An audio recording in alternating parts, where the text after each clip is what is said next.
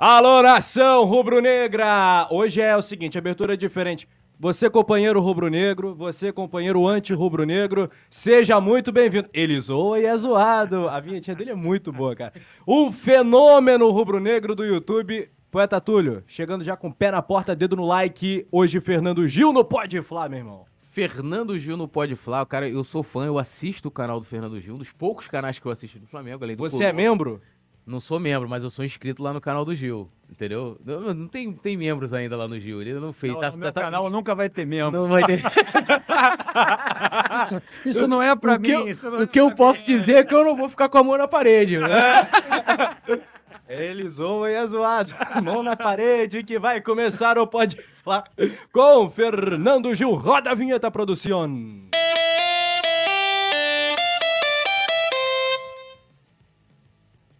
Oh, por quê? Porque quarta-feira tem Libertadores da América. Começamos com o pé esquerdo. Mas geralmente termina com o pé esquerdo do Gabigol. Também gostou? Gostou? Essa Bonito, foi boa. poético. Foi, essa Foi foi boa. Profunda, profunda. Foi boa. Fernando Gil tá animado com o Flamengo? Olha só, meus amigos, muito boa noite a vocês, saudações rubro-negras. Queria cumprimentar eh, especialmente as mulheres que estão aqui me assistindo. Você sabe que a audiência feminina vai aumentar aqui nesse programa, porque essa audiência só tem macho, eu estava olhando. E agora você vai diversificar a tua audiência. Então, um beijo aí para as mulheres, para os companheiros, eu vou mandar só um abraço. Se eu estou animado, eu acho o seguinte: existe um condicionante que eu não vou abrir mão de opinar sempre que foi indagado. O Flamengo tem o time que custa mais caro do Brasil, é o time que mais currículo tem, são os jogadores mais experientes e tem a obrigação de ganhar. Então, quando o Flamengo ingressa num campeonato, se posto de maneira organizada, se posto a mostrar que os jogadores têm a liberdade para exercerem as suas essências dentro de campo, eu tenho nenhuma dúvida, como aconteceu agora contra o Curitiba, mesmo sendo o Curitiba, que o Flamengo tem a obrigação de ganhar. E isso aí faz parte da minha essência como torcedor, da minha geração como torcedor, porque eu sempre entrei ali, é, e eu não acredito que isso seja soberba, querendo que o Flamengo ganhasse, exigindo que o Flamengo ganhasse. E quando o Flamengo não ganhava, era cobrança. Sempre foi desse jeito. Então, se eu tô animado, eu tô muito animado. Mas eu queria que fosse o Mister. Ó, nós temos um. Nós temos um superchat já. Já tem superchat, joga na tela a produção, jogador perdido no comando da nave. Já tá na tela. E ele eu sei porque, ó, você vê como é que eu, eu, eu- acompanho bastante o canal do Gil, porque eu sei que ele é inscrito lá. É o Marcelo Caioá, né, não é? Ele não tá sempre lá interagindo. E ele botou, ficou meio esquisito isso aqui, ó. Fê, Fê, assim. É, é isso aqui. Saudades das nossas loucuras. Saudações rubro-negras bancada. Pô, Arthur, eu vou te falar uma coisa. O Marcelo Caioá é um grande companheiro. Mas estava difícil para ele abrir a porta do armário aqui no Brasil. Aí o companheiro resolveu ir lá para os Estados Unidos para abrir a porta lá, para ninguém aqui perceber. Mas aí ele tem esses espalhos, assim, esses arrobos, sabe? Aí ele vai lá, bota pô. Isso aí não existe um negócio desse, cara. Quais são seus apelidos? Eu te Gil? chamar de tu. Oi, tu, pô, que tu, foi tu, tu, cara. tu. Pô, pelo amor de Deus, tu, tu. né? Quais são seus apelidos, Gil? É, Fernandão Massaranduba, né? por causa do o bebê de Rosemary, quando eu nasci, porque, pô, as enfermeiras iam lá na enfermaria pra olhar no berçário. Meu Deus do céu, que coisa grande é essa aí, cara? Pô, esse cara é um fenômeno. Pô, isso aqui é o Rio de Janeiro ou é o Itu, pô? Não é possível, como é que pode? Então, esse aí, bebê de Rosemary, foi aquele que eu já... Mas é, o- tem, tem o canalizei. Queridê, né? Gil Queridê. É, essa queridê aí é um eufemismo para poder diagnosticar, para poder me proteger da lacração e ao mesmo tempo para diagnosticar aquele companheiro que bota ali a mão na parede. Ué, teve aqui quando o Deco participou, que ele falou assim: ah, o Gil não é tão raiz, não sei o quê. Falou que ele que é raiz e tal. Aí a gente. que é o Deco é raiz. É. Você viu o vídeo que ele botou no Instagram, rapaz, que desencadeou tudo isso? O companheiro com uma música americana ali, dançando com boxe, com. dançando, é, dançando e, e- e tentando dar jab ali. Uma coisa horrorosa, cara. Pô, companheiro ali, cara, tocando a música, devia ter sido a, a esposa dele filmando, né? E ele ali, cara, tá, a música americana cantando, aquilo ali viralizou de uma forma que o pessoal começou a ir lá no meu chat pra perguntar que porra era aquela, né? e aí, cara, pegou mal pra caramba pra ele porque ele não conseguiu, é, de fato, se desvencilhar daquilo que o óbvio mostrava. Ou seja, que era uma coisa bem Nutella. Aí o companheiro Ed fez ali uma montagem, rapaz. Aí começou aquela guerra de vinhetas, né? Aquela guerra saudável do, do Deco dizendo que ele era dançarino e tal, que ele não era, ele não era, como é que é? É, "Ô, vem dançar com Deco. Cara, eu sei que olha aqui, eu sei que tu quer ser raiz, mas tu é dançarina. No final das contas, botaram ele assim, ó, virado pra cá, assim, com aquela posição assim, suspeita, sabe? Ele ficou com aquele jeito assim, tava flexibilizado assim, no pescoço. O companheiro ficou com o pescocinho tortinho assim. E aí é, começaram essas polêmicas todas. Mas um abraço pro, pro Deco, que é um grande irmão. Ó, tem outro superchat aqui do Queiroz SRN. Ele mandou Gil do Vigor, esse é o nome, que é o seu É, apelido. cara, aí é aquele tal negócio, né? Companheiro lá do Big Brother era Gil também.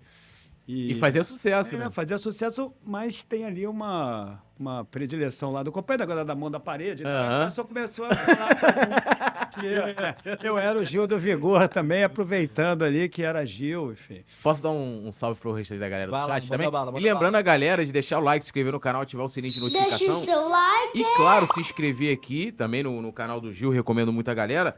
E quem, ó, com- vocês estão vendo aqui, ó, os inscritos, os ins- inscritos do Gil, mandando superchat, destaque na tela, manda pergunta, reflexão, uma crítica, não vai ofender ninguém. Mas se pá, a gente dê também a ofensa também. É. Aqui a gente não tem tempo ruim. Então, dando aquele salve na galera, Enzo Chaves, que é membro do Clube do Coluna, Ramon Cubidia, JL. Jo, que isso? Joelma SRN, Matheus Silva, Emerson Rafael, Alex Borges, Pedro Henrique, Histórias e Lendas Folclóricas, Luiz Carlos, Pedro Henrique, Douglas, Juraci Silva, cadê o queridê? Glauco Cunha, ex-funcionário, Micael Costa, Eliel Santos, André Pitaluga, Matheus Souza, Miriam Oliveira, ó, tem outro, Marcos Albernaz. Per- Pergunta quem vence essa batalha, Goku ou Naruto? Pô, rapaz, essa história de Goku, cara, olha, vou te falar uma coisa, botei até o Goku lá no, no meu canal, lá, fantasiado de Flamengo. Essa história de Goku, porra, eu, eu nunca vi, nunca assisti Dragon Ball. Falei essa semana ali. Quantos companheiros ficavam ali assistindo Dragon Ball? Não tenho nada contra, mas eu ficava lá no banheiro no 5 contra 1, porra, com a Playboy na minha mão. É, deixando aquelas páginas todas coladas, naquele ritual, naquela época áurea ali, que você via a mulher na rua saía correndo pro banheiro, via até aquela música do. Pô! Pelo amor de Deus, você ouvia aquela musiquinha ali, pô, tu ia que nem. A, pam, pam, pam, pam, pam, pra cima do banheiro. Então a minha época era essa, era uma época realmente de. Posso falar o termo adequado, mais adequado aí? Eu, Pode. De poeteiro mesmo, época de bron- bron- bronheiro, né? né? Braço da direita era mais forte que o braço esquerdo e tal. Então não deu tempo pra ver Dragon Ball. Aí começaram a fazer essas perguntas, outro dia fizeram uma lá e acabou viralizando, porque o Flamengo tinha perdido, se eu não me engano, pro Vasco. E o companheiro, no meio daquela pergunta, ele fala, numa batalha entre Goku e Mandibu e não sei o que, Gato Guerreiro e Chigas, Wiki Fênix. Eu falei, puta que pariu, Wiki Fênix de porra nenhuma, que eu não sei quem é esse cara no meio, não. Aí vai, acabou viralizando ali, ó. É Ó. que tá com a- no pé da mesa até agora. No pé da mesa, e o Dadá Gonçalves te elogiando aqui, falou: Fernando Gil tem uma boa oratória. Ele é incrível, fala muito de uma cultura assim espetacular, até pra fazer piada no nível que ele vai, porque ele vai no limite, né, Vai no cara? limite, ele vai vai no no limite. limite. Então tem que ter um nível muito alto. O Gil é muito top. Cara, como é que você se identifica aqui no YouTube? Você é claro um comunicador, você é um showman, você é da zoeira, você é da resenha, você é comentarista, analista. Como é que você se classificaria pra quem não te conhece? Olha, eu queria dizer a vocês o seguinte: o YouTube, para mim, funciona como um entretenimento. É. Eu entendo que o YouTube é uma forma que eu tenho de falar sobre algo que nasceu comigo, que é o Flamengo. É, o primeiro jogo que eu tive no no Maracanã, eu tinha qu- quatro aninhos, me lembro claramente aquele Botafogo 6, Flamengo 0. E eu ali muito 81. puto. Não, 81 foi a volta. Então foi, Foi Ah, 72. tá, quando 72, quando tomou 72, eu era 6 a 0 pequenininho. do- Sim, sim. Eu tenho até foto ali, eu fui com meu tio, com meu pai, eu Tá pequenininho, colocando todo vestido do Flamengo. tipo. Falei pro meu pai assim, pô pai, o nosso não faz gol ali não. É, e a partir dali, eu acho que foi isso mesmo, sabe? Eu, eu me identifiquei com aquilo ali, com aquelas cores. E eu falei do Flamengo a minha vida inteira, vivi no Flamengo a minha vida inteira, e agora, é, aproveitando talvez a, a, minha facilidade de me comunicar, em função da minha carreira, eu sou professor também, enfim. Professor de? De economia. Economia, planejamento, enfim. Então aí eu acabei me envolvendo com o YouTube com o estímulo. Eu posso até contar essa história se vocês quiserem depois, Pode. mas com o, o, estímulo até do Deco, né? A primeira live que eu fiz foi lá no canal do Deco. Vocês é o seguinte, eles estavam lutando? Não, não, não. Essa luta. mão a mão na esporte. Essa luta com o Deco aí não foi, não. não. Isso aí foi o seguinte, rapaz. É. A, a, tem uma história até, de certa forma, bacana, né? A minha filha, ela era fã daquele autor, daqueles atores lá do, do da série Vampire Diaries, sabe? Pode crer. Aqueles bandidos, aqueles vampiros, enfim. Hum.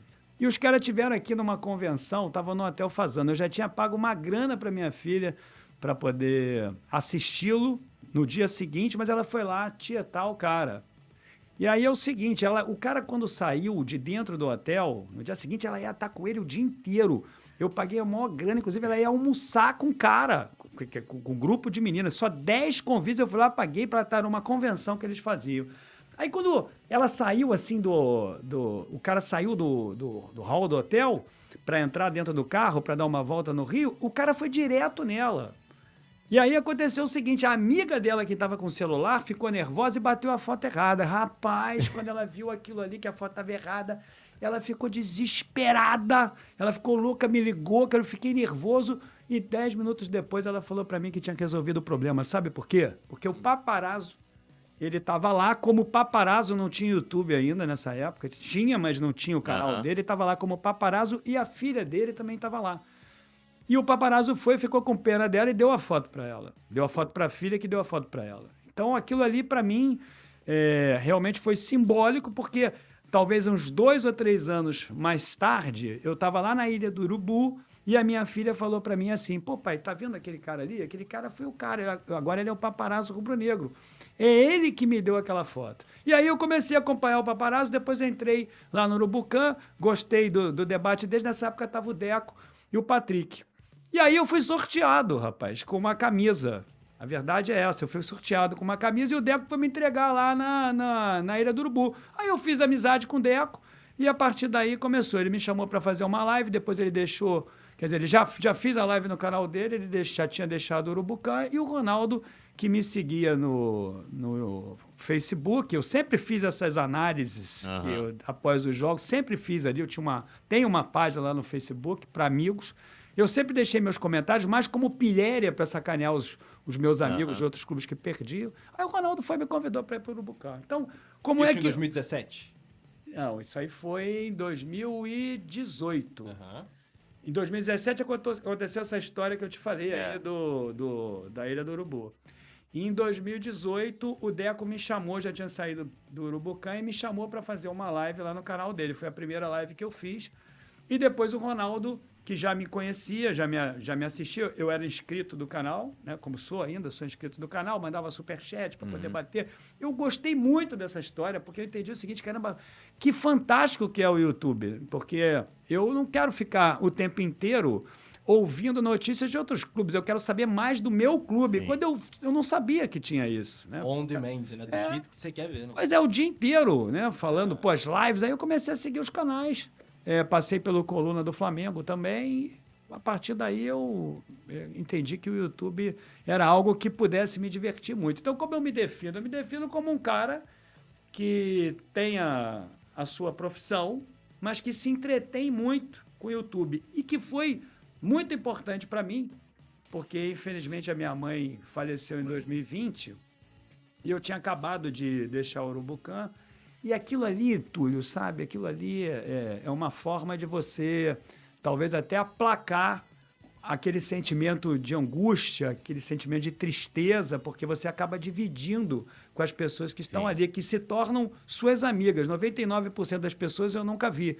Mas as pessoas acabam dividindo as angústias dela com você e você com as pessoas que você não conhece. Então aquilo ali é uma fábrica de amizades. E eu me vejo ali como um cara que gosta de falar do Flamengo e aproveita para responder uma série de outras perguntas que vocês devem fazer. para fazer também o stand-upzinho dele, né? É, é bom. Não, eu, eu fico assim, o Gil, eu, lembro na época da, da Urubucam, né, de você, é, de você né, fazer, participando lá de lives e tal. E sendo que assim, o estilo que, do que você faz hoje é completamente diferente do estilo do Bucan, né? Que era mais centrado, tipo, ah, tem o pós-jogo, então vamos falar do pós-jogo e tal. De vez em quando tinha uma brincadeira assim, mas não era como o seu canal, que às vezes, né, vai ali, faz o ou pós-jogo, ou lives diárias ali, daqui a pouco tu para de falar de Flamengo e fala de outras coisas da vida, como você tá falando, conta, você fala mesmo das suas frustrações, às vezes você tá chateado com outras coisas, você coloca, fala do Miguelão, né, É. inclusive. É, você já criou, assim, o seu canal com essa intenção? É, é ou o saiu da. Urubucam por isso? Falou, pô, tô aqui, eu tô preso. Não, eu vou te contar o que aconteceu. É o seguinte, o Ronaldo é um cara muito legal. Sim, É, é um cara que tem muito caráter e muito bem intencionado e muito rubro-negro. Então ele merece o sucesso que ele tem. E a- a- existe uma diferença minha e dele que é notável. O Ronaldo é um cara mais austero. Então ele naturalmente quer levar o canal dele para algo que seja mais concentrado no Flamengo, para algo que realmente verse sobre aquilo que está acontecendo ali. Então eu realmente não me sentia muito à vontade para poder Naquela me editorial. apresentar como pessoa. Pois é. Então eu ali no Urubucã eu era tido como o professor intelectual que falava do Flamengo. Só que eu posso até ser assim também, né? mas na verdade não era eu Sim. por completo, porque eu sou essa pessoa que você viu aqui fora, que você Sim. conhece lá no Maracanã. Eu sacaneio todo mundo, sou sacaneado também. né? E, e tinha determinadas coisas que eu não podia eh, fazer porque o canal não era meu, o canal era do Ronaldo e a linha que ele seguia era aquela. Apesar de que o Ronaldo nunca disse para mim o que eu tinha que fazer Sim. ou não. Ele nunca, em nenhum programa, ele nunca disse assim: olha, você não vai brincar, você não vai falar de outra coisa que não seja o Flamengo. Você nunca, ele sempre me deu inteira liberdade. Eu é que realmente não me sentia à vontade para poder fazer uma coisa dessas, porque realmente, Túlio, como você falou, é, existe uma responsabilidade ali. Você tem que ir até um limite, você tem que saber até onde você vai. É, e existe aí hoje pessoas. um se você tem um debate sobre glo- globalização, você vai entender o seguinte: que tem algumas pessoas como eu que entendem que situações mais nativas são muito mais importantes do que as transformações que aconteceram agora. Uhum. Eu me resisto muito a aceitar determinadas questões comportamentais dos torcedores. Esses Exemplo. da nova geração. Seria um conservadorismo isso? É, essa exemplo, história que a gente estava conversando aqui do belga, por exemplo. O Ah. belga, ele cai ali no chão, entrega a paçoca e eu sou obrigado a ser condescendente com aquele erro. Quando, na verdade, aquilo ali para mim foi uma catástrofe. Então, qual é o modelo do torcedor atual que eu faço questão de não tê-la no meu canal porque eu não sou assim? É aquele que vai dizer o seguinte, Tá olha... tudo bem, André. Tá tudo bem, belga. Porque eu não falo o nome dele de jeito nenhum. Eu sei Peço que eu vou até ser desculpa, criticado peço aí. Eu- eu- é- o nome Não. dele é silenciado de todas as minhas redes, não vejo Ah, nada eu não dele. falo o nome dele. Eu não falo, porque aquilo ali foi a pior história do Flamengo. Então, para você ficar fotograficamente bonito né, em questões sociais, é preciso que você vá lá e entenda que ele errou. Que você, mesmo triste, que você, mesmo chorando, que você, mesmo muito irritado, porque ele nunca jogou naquela posição ali, ele não tinha que estar ali. No meu pré-jogo, eu havia dito que não era para ele jogar, que aquilo ali era um engodo, que ele não estava jogando nada no Flamengo, que aquilo era produto do- da invencionice do Marcos Braz. Eu tinha falado isso, mas eu sou obrigado a elogiar o garoto, eu sou obrigado a entrar ali com um, uma- um cartaz dentro do Maracanã dizendo que tá tudo bem, belga. Eu sou obrigado, então, a ter pena do cara, não, porque ele não teve pena de mim quando ele errou. Sabe? Eu penso dessa maneira. E aí eu posso até me julgar errado, mas esse é o meu sentimento. É assim que eu sou. E eu não tenho aqui que fabricar uma imagem que eu não tenha. Então, é, quando eu ingresso ali no YouTube, eu me permito ser aquela pessoa que eu seja. Agora, obviamente que você tem que ter limite para você justamente não enveredar por um terreno que não tem a volta. Porque o que mais tem hoje em dia, vocês sabem disso, são aquelas pessoas que não têm competência, são aquelas pessoas que vivem da exploração de possíveis erros de outrem. Esse aí é o grande problema, aquela pessoa que está me ouvindo agora e tenta buscar alguma mínima falha para poder crescer e aplacar, minorar a frustração individual por não ter sido alguma coisa muito importante, entendeu? Então, Ah, é, você tem que tomar esse cuidado ali quando você fala. E qual é o seu objetivo aqui no YouTube? Cara, olha, vou te falar, eu... É que você está em franca eu, te digo- ascensão. eu vou te falar, eu não sei se eu, se eu tô em Esse ascensão. é um comentário meu, você não precisa Não, concordar. eu sei, não, não, eu não sei se eu, se eu tô em ascensão. Eu não vejo isso, sabe? Eu, eu entendo o seguinte, que eu ligo ali a live e me divirto.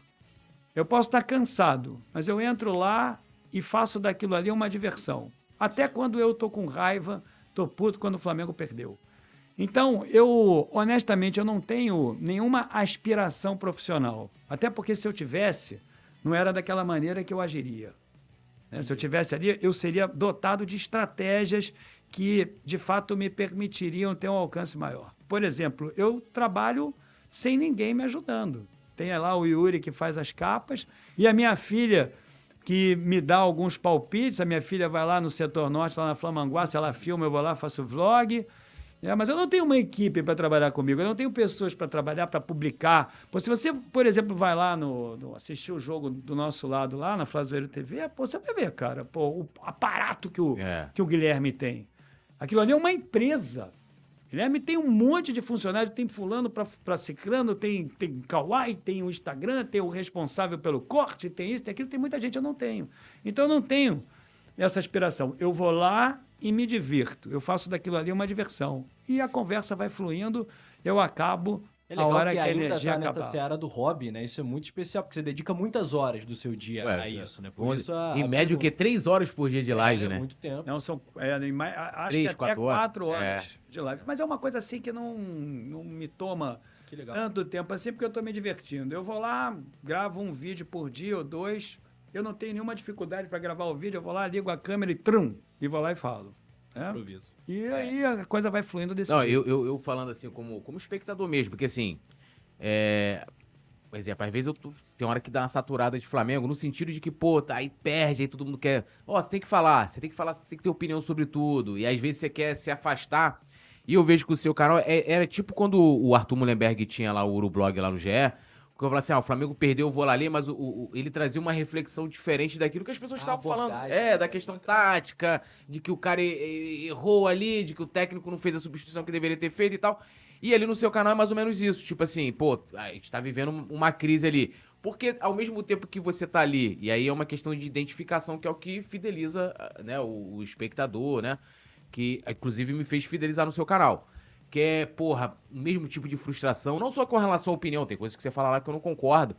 É, e a maneira com que você fala, como se você tivesse, tipo, se a gente estivesse conversando aqui sem filtro, né? Lógico, tendo limite. A pessoa É. vai assistir ao Gil, vai ler o. Isso o- aí. E depois Arthur. também passa pelas coisas da vida, cara. Tipo assim, ah, porra, tô estressado aqui com minha filha que fez isso, hoje deu errado não sei o quê, meu carro quebrou. Aquilo que a gente passa no dia a dia. E muitas vezes você fala assim, pô, eu sou jornalista, me formei em jornalismo. Eu falo assim, ah, vou criar um canal, vou ter que criar um canal aqui, ou de notícias, de opinião muito bonitinho, não sei o quê, e parará, aquela coisa. Você não. Você vai ali e eu me identifico ali com muita coisa, então acho que isso que fideliza as pessoas ali e até mulheres também. Lógico que ali às vezes você faz comentários que.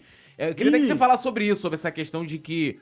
É, do politicamente correto, eu entendo que isso, que isso exista, né? Que tenha que existir. A sociedade ela, ela tá em profunda. Eu tava até falando hoje com minha amiga de um determinado assunto, polêmica aí da, da, da, da mídia.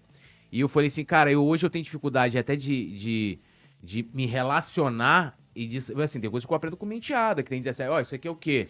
Ah, não, isso aqui é assim, essa pessoa que se veste de, de mulher, mas é ele diz que é homem, que ela vai e me explica o que, que é, porque eu não sei. E de fato não sei. Então a gente está sempre ali aprendendo e você, como o Rafa colocou, você está sempre na linha, porque eu acho que a sua diferença, você vai concordar com isso. Você muitas vezes, quando fala, você fala da situação, né? Tipo assim, ah, daquele momento, de uma situação, do que de uma pessoa, né? Mas eu vejo que às vezes tem mulheres que chegam ali e falam, ah, tu tá fazendo um comentário, mas como é que, é, como é que você vê essa Tá, situação? Olha, é o seguinte, eu acho que o futebol explica todos os fenômenos sociais que nós vivemos. Opa. Todos. Imagine o seguinte: quando você sai da tua casa para ver um jogo do Flamengo, a tua esposa fica em casa e reclama. Depois você entra no YouTube, a tua esposa pode reclamar também, porque você está dedicando muitas horas ao YouTube. Você, quando sai da tua casa, você tem um dispêndio financeiro. Então, a questão econômica, ela está envolta também nessa situação. Quando você sai da tua casa e você vai até um estádio de futebol, você recebe alguns conselhos de que a violência, ela pode acontecer. No meu entendimento, até não existe mais violência no futebol. Porque, para mim, violência no futebol é quando tem briga dentro do Maracanã. Hoje em dia, muito influenciado pelas questões inglesas do início uhum. da, da década de 90, as torcidas elas marcam encontros fora do âmbito do futebol, fora do estádio. Então aquilo ali não é o futebol. Aquilo ali é uma outra coisa, é um fenômeno que você pode explicar pela antropologia, pela sociologia, de frustração, de necessidade de afirmação da masculinidade, que na verdade não está sendo é, exercida em toda a plenitude, porque o indivíduo está mal economicamente, porque ele ainda não conseguiu uma família, não conseguiu ter sucesso em outro lugar, e vai lá desconta a frustração dele em outras questões. O futebol explica tudo isso, inclusive alguns fenômenos esses os quais você faz referência, que eu não me preocupo, talvez porque eu não tenha nenhuma aspiração no YouTube como profissional. Eu não me preocupo com isso.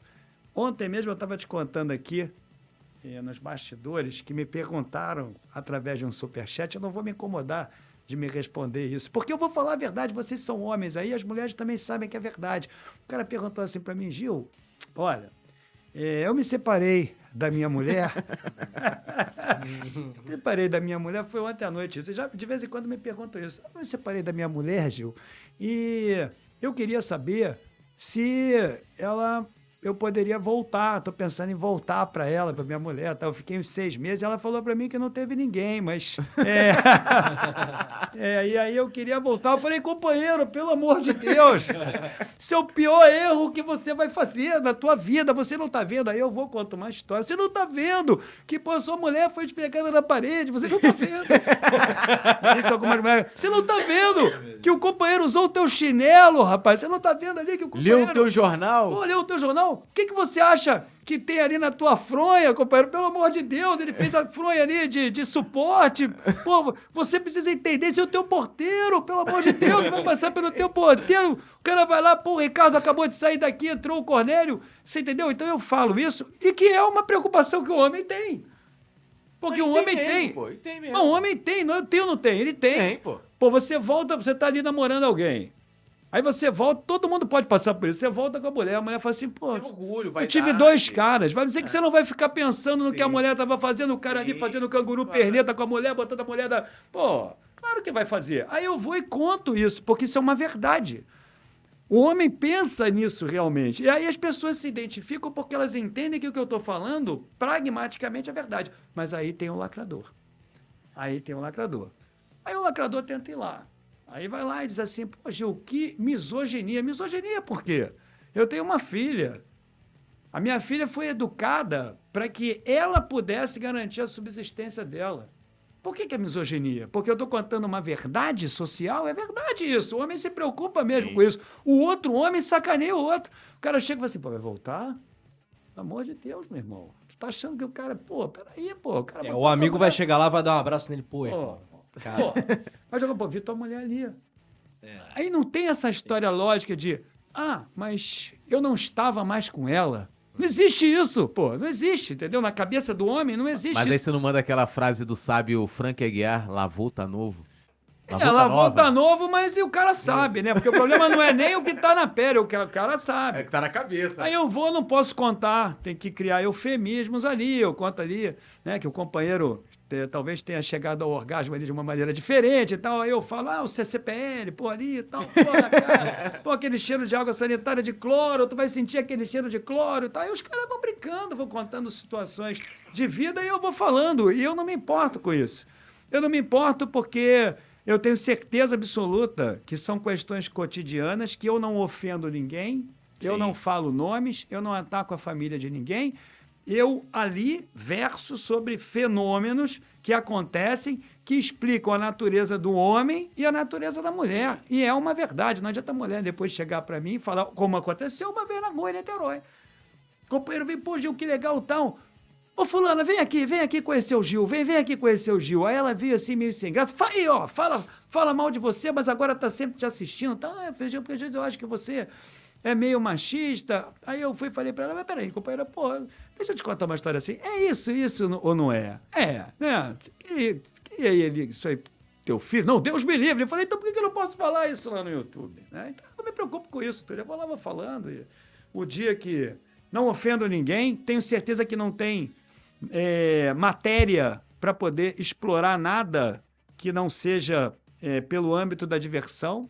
Ofendo ninguém, duvido, nunca xinguei ninguém ali, nem vou xingar, não é a minha natureza.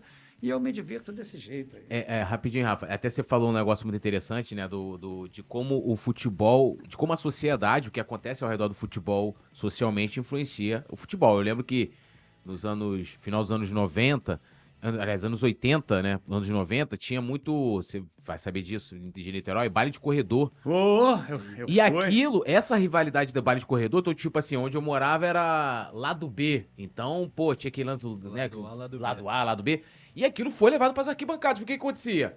O cara, às vezes, era um era lá do A, lá do B, mas o cara chegava na o cara da torcida jovem, raça, o cara se encontrava na arquibancada. Então teve muitas brigas. Falava assim: ah, torcida do Flamengo brigou. Era lance de corredor é. que refletia na arquibancada. E aí você colocou essa situação, né, de um, de um comentário que, que pode ter a, a, interpretação de machismo e tal, mas essa questão toda, essa discussão que tá tendo na sociedade, é, e eu me preocupo com isso até para não é, é, assim, eu não quero ser escroto com mulher nenhuma, tenho filha também, tenho uma enteada, né? Que aí você já, sei quantos anos já convivendo que vira filha também.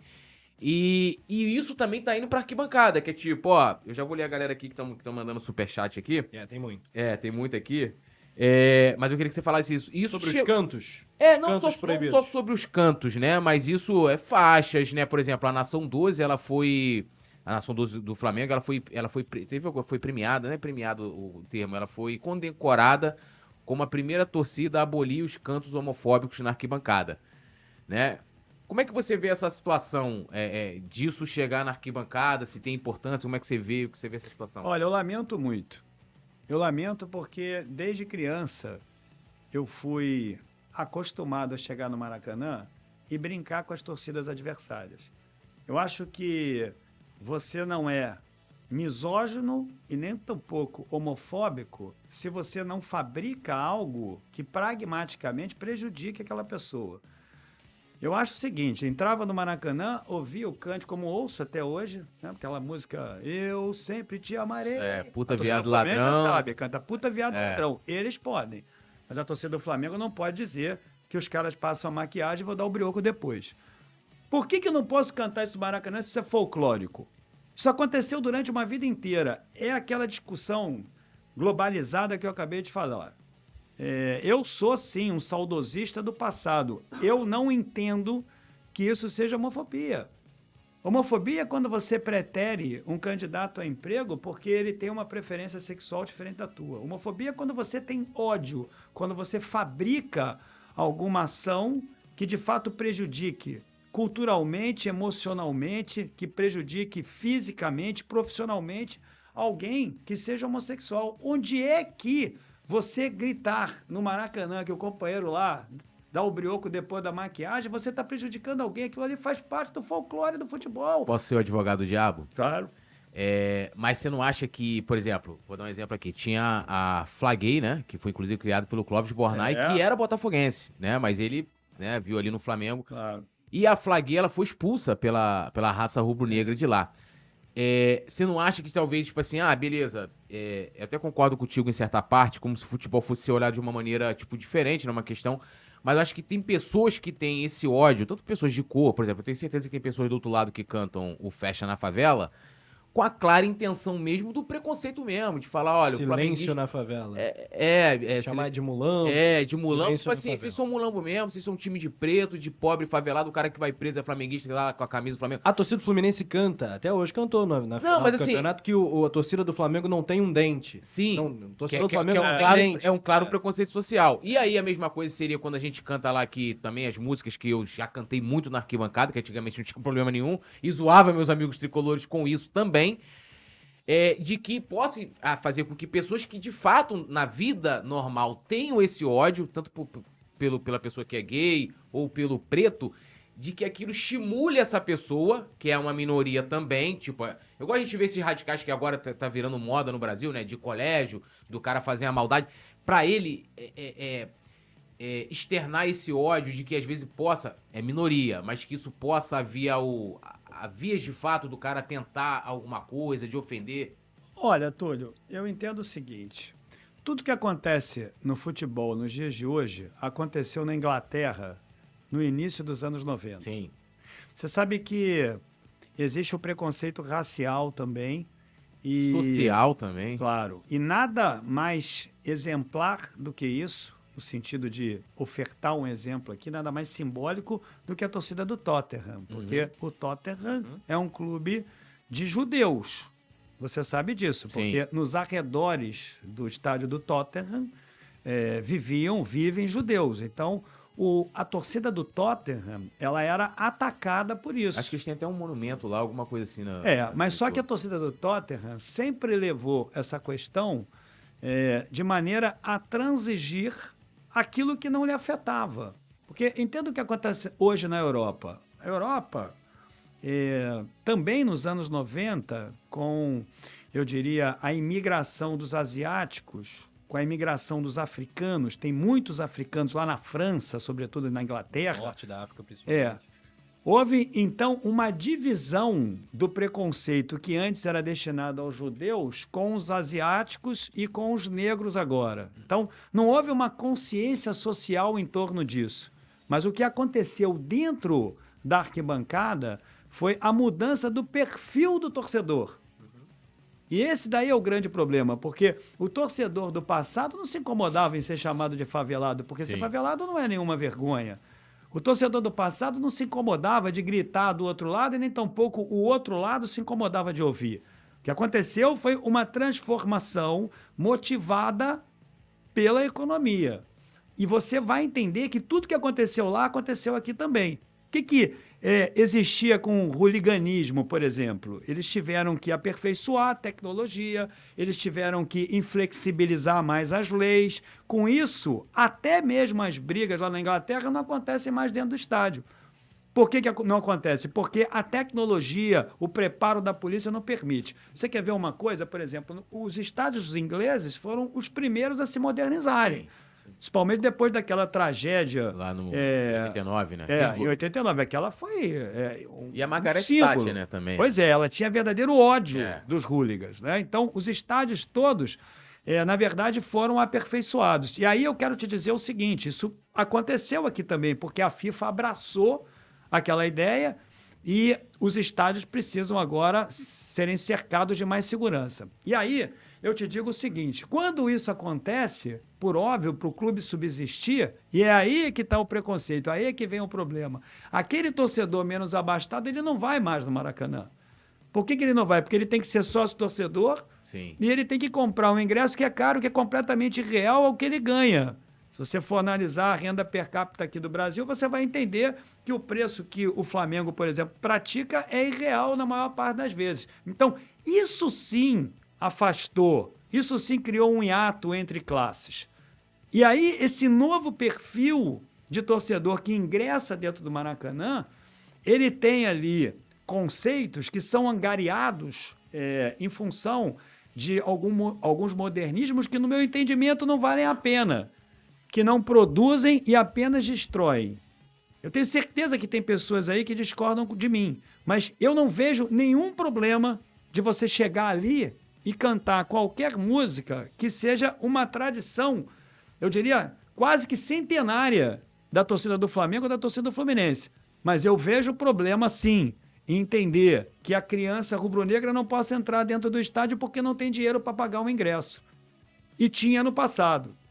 Isso aí ninguém se preocupa. As pessoas se preocupam em apresentarem-se muito bem fotograficamente nas redes sociais. Às vezes o companheiro está morrendo de rir do que está acontecendo.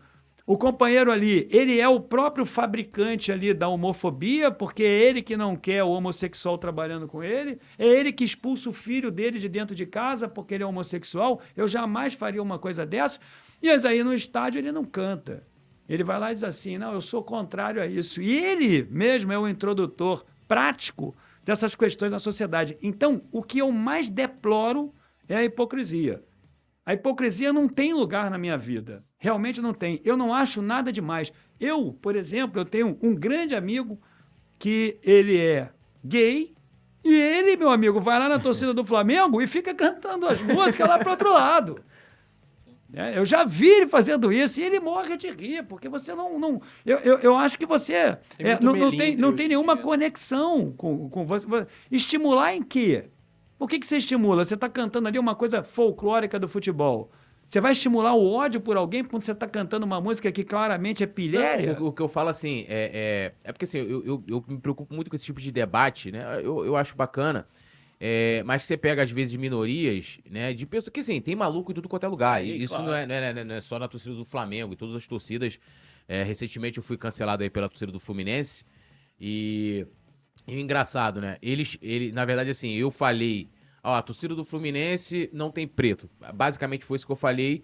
E aí eles falaram que eu pratiquei racismo. Sendo que muita gente veio comentar, né, no meu Instagram, no meu Twitter, me- primeiro assim, me ameaçando de morte, quer me pegar, não sei o que, não sei o que lá, não sei como com uma pessoa que tá querendo combater, se dizendo combater um, um- um preconceito, é, primeiro, me ameaçando, e depois também assim, seu mulambo, seu favelado, né? E, e- e- e- o, o cerne da questão, que, que lógico, eu fiz uma reflexão sobre essa situação que eu passei, né?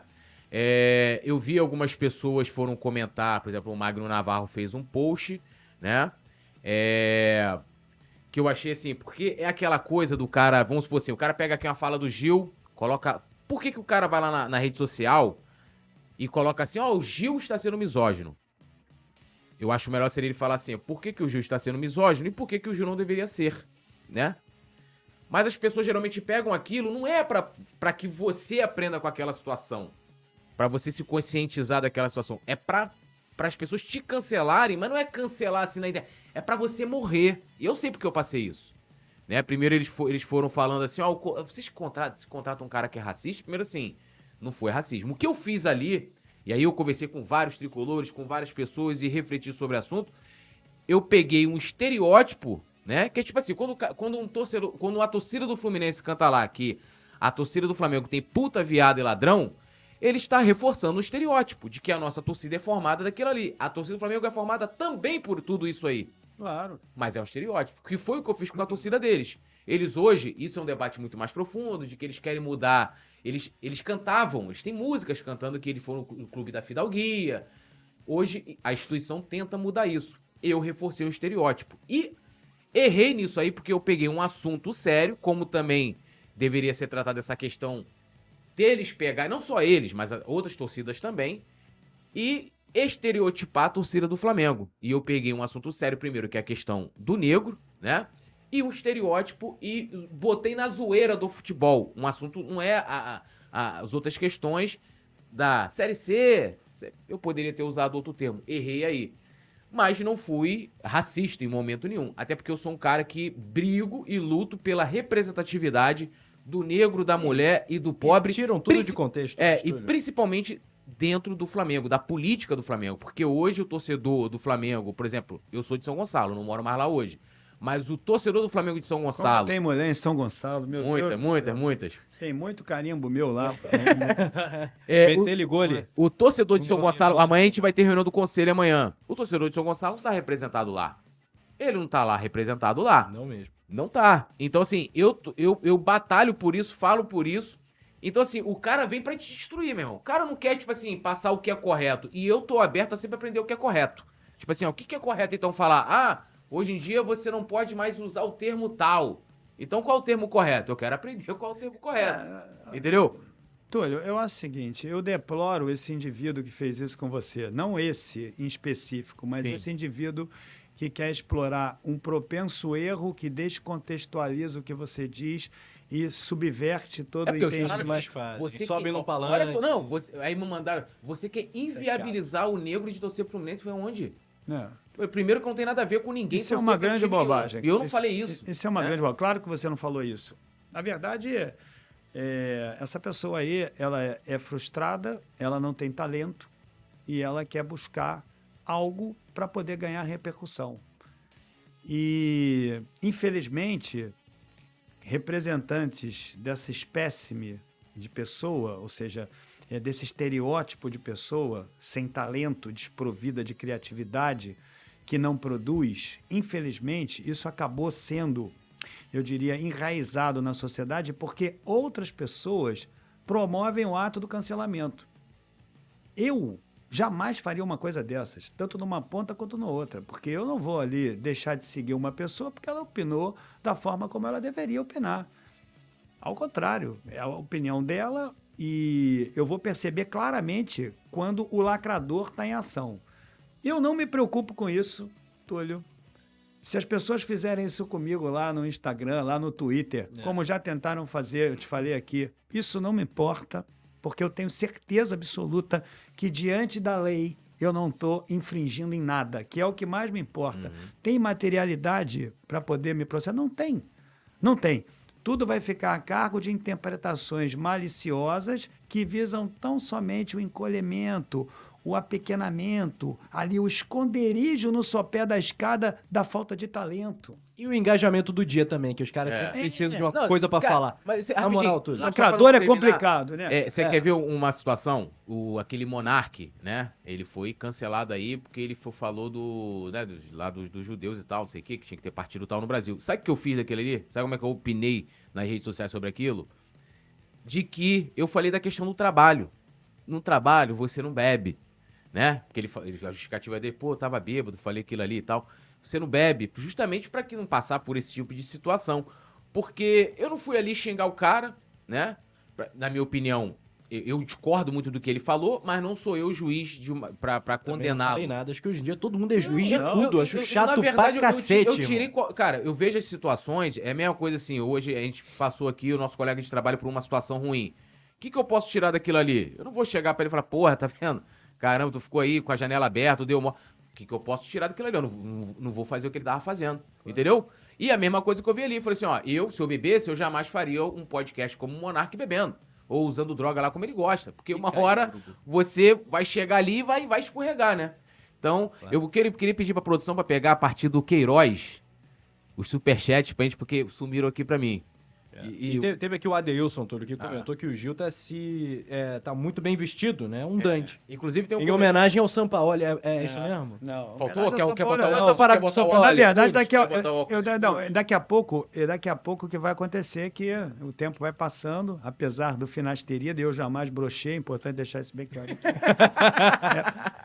Companheiro, antigamente, quando. Nunca teve uma falta de levante? Nunca, nunca. Nunca isso aconteceu. Nunca saí derrotado que nem aquele bonequinho do Globo, classificatório de filme, de cinema, de jornal. jornal. Sai assim. Nunca! nunca. Se aparecer qualquer mulher aí, é mentira. É mentira isso. Nunca. Aquele boneco que vai até embora. Nunca, nunca passei por isso, nunca, na minha vida. Mas é o seguinte: o cabelo do cara começa a cair. Aí no passado indicava o minoxidil. Aí descobriram Sim. que o minoxidil não servia pra porra nenhuma, inventaram o propécia. Aí criaram ali aquele percentual de 2% de gente que toma propécia daquela brochada e tal. Aí o cara já tem aquele problema com a brochada, aí ele não toma a porcaria do negócio e fica careca. E tava brilhando dele a careca. É, o companheiro São Paulo careca, né? Mas é um companheiro que tem talento, viu? Tem talento? Ele tem talento. É, é ele, ele é a, a, fama dele aí é de do companheiro que mete gol. Mas ele não é casado, não? É, mas isso aí também pra, não é tanto um problema assim, né? o cara, quando casa, porra, ele não acorrenta ali a ferramenta, né? Pô. Ó, o, o capitão jantador de Queridê mandou um superchat e falou: Pede, pede esse rapaz para cobrir essas perninhas secas. Deve ser a sua, Gil. É, os caras ficam manjando a minha perna aqui. Pelo amor de Deus, meu irmão, bota, entra aí no, no, no X-Vídeo, vai ver a mulher boa. O cara fica manjando a minha perna, cara. A galera falou que tu não treina perna. Porra, não, não treino perna, porque esse negócio de treinar a perna, porra, não é coisa de homem. tá academia. Aí vai ele aqui, ó, com aquela porra aí. o Deco aqui, treina a perna? O Deco treina a perna? Porra, o Deco não treina nada. Aquela barriga. Pô, mas, mas, mas, o Deco tá, tá, tá forte, né? Não, tá forte, não, tá aquela barriga, é. tá pança, tá pança. Agora, tu, cá pra nós aqui, tu consegue me, me imaginar? Treina a perna. naquela academia gente. de caneleira fazendo aquele. ou, então, ou então com o brioco pro alto, fazendo aquela porra aqui. Porra, aí tu passa na academia, então pega com a bunda pro alto ali. Aí eu falo, pô, meu irmão, pelo amor de Deus, a bunda pro alto aí. Aí não é mão na parede, mão no chão, aí eu, e a mão na parede. Sou, aí eu sou homofóbico por isso, porque eu quero passar na academia, não quero ver a bunda do cara pro alto, pô, pô fazendo, treinando a batata da perna, porra, pra ficar com a musculatura da bunda dura. Pelo amor de Deus, né? Aí não dá. Hoje, eu vou morrer. O Queiroz SRN mandou: Gil reserva suas tardes para leitura. É exemplo de filho e de pai. Gil tem um dom da oratória. Suas, live, suas lives fazem parte de nossas vidas. Só o Capitão Regata pode nos salvar do Capitão Passapano. Saudações rubro-negras. É. Rogério Califre, acho que é isso, Califre. Parabéns ao Coluna do Fla em levar o Gil aí. Legal demais. Gil merece parabéns. Saudações rubro-negras. Valeu, Rogério. E já, a gente quer trazer o Gil desde o ano passado, né? Muito tempo. Muito tempo. Engenheiro Plat, fechamento nosso também, membro aqui do canal, ele falou: Fernando Gil, o meu Flamengo não precisa de vocês. Você sempre foi uma farsa, cara. Você é um cara muito apelativo quanto aos seus argumentos. É. Responde ao engenheiro Plat. Não, eu. Sobre esse companheiro, eu queria dizer a você o seguinte: é o único que. Posso falar a verdade para você? Pode. O único companheiro que eu desejo afastamento. O engenheiro Plat? É, é um cara que, de fato, para mim, não é aquela pessoa a qual eu qualificaria como do bem. E ele sabe disso. Ele me escrevia lá no Facebook e eu percebia, inclusive até pela minha experiência de vida, a maldade intrínseca ali nas ações, nos sentimentos genuínos dele. Então, isso é verdade que ele vai lá num contexto aqui de pura alegria, ele faz questão de mandar essa mensagem. Sabe por que, que ele manda essa mensagem? Porque ele quer que eu fale o nome dele. é por isso. No fundo, ele é o meu mais ardoroso fã. Você pode ter certeza absoluta, é o mais ardoroso fã. Ficava ligando pra mim pelo Facebook, pelo amor de Deus, cara. Pô, Entendeu? duas horas da manhã o cara me ligando. Eu falei, ah, não dá. Mas esse companheiro aí, eu desejo muita sorte a ele. Eu desejo bem, desejo felicidade, mas é um companheiro que jamais faria parte da minha comunidade. Ó. Mas sorte pra ele. Vamos falar de treta? Posso só ler mais um? Tem Por mais um favor. aqui ainda. Ó. O obje... é, Riva César Pereira, GER, tá aqui, GR.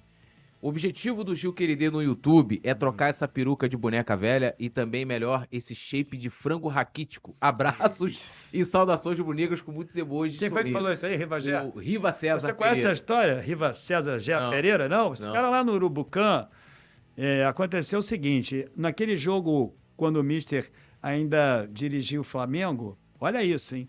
O Flamengo ia jogar com o Fluminense, na final do segundo turno, se eu não me engano, o Flamengo tinha ganhado o primeiro turno, não é? Aí perdeu pro Fluminense nos pênaltis. É, Lembra disso? uhum. Empatou o jogo, perdeu pros segunda pênaltis. Isso. Aí ele, dois dias antes, numa live lá do Urubucã, ele disse assim: se o Flamengo perder pro Fluminense, eu vou liberar o Boga. E- Eu vou liberar o Boga. Ele falou.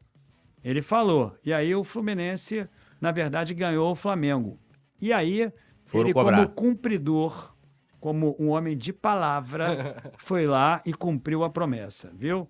É o Rivagera. Ele até queria. Ele, eu, eu até disse pra ele, pô, mas não precisa, porque foi nos pênaltis, o tempo regulamentar. é, o Flamengo empatou, na verdade não perdeu. Ele, não, não, Gil! Não, eu, Eu sou um cara que eu faço promessa. questão de cumprir essa promessa.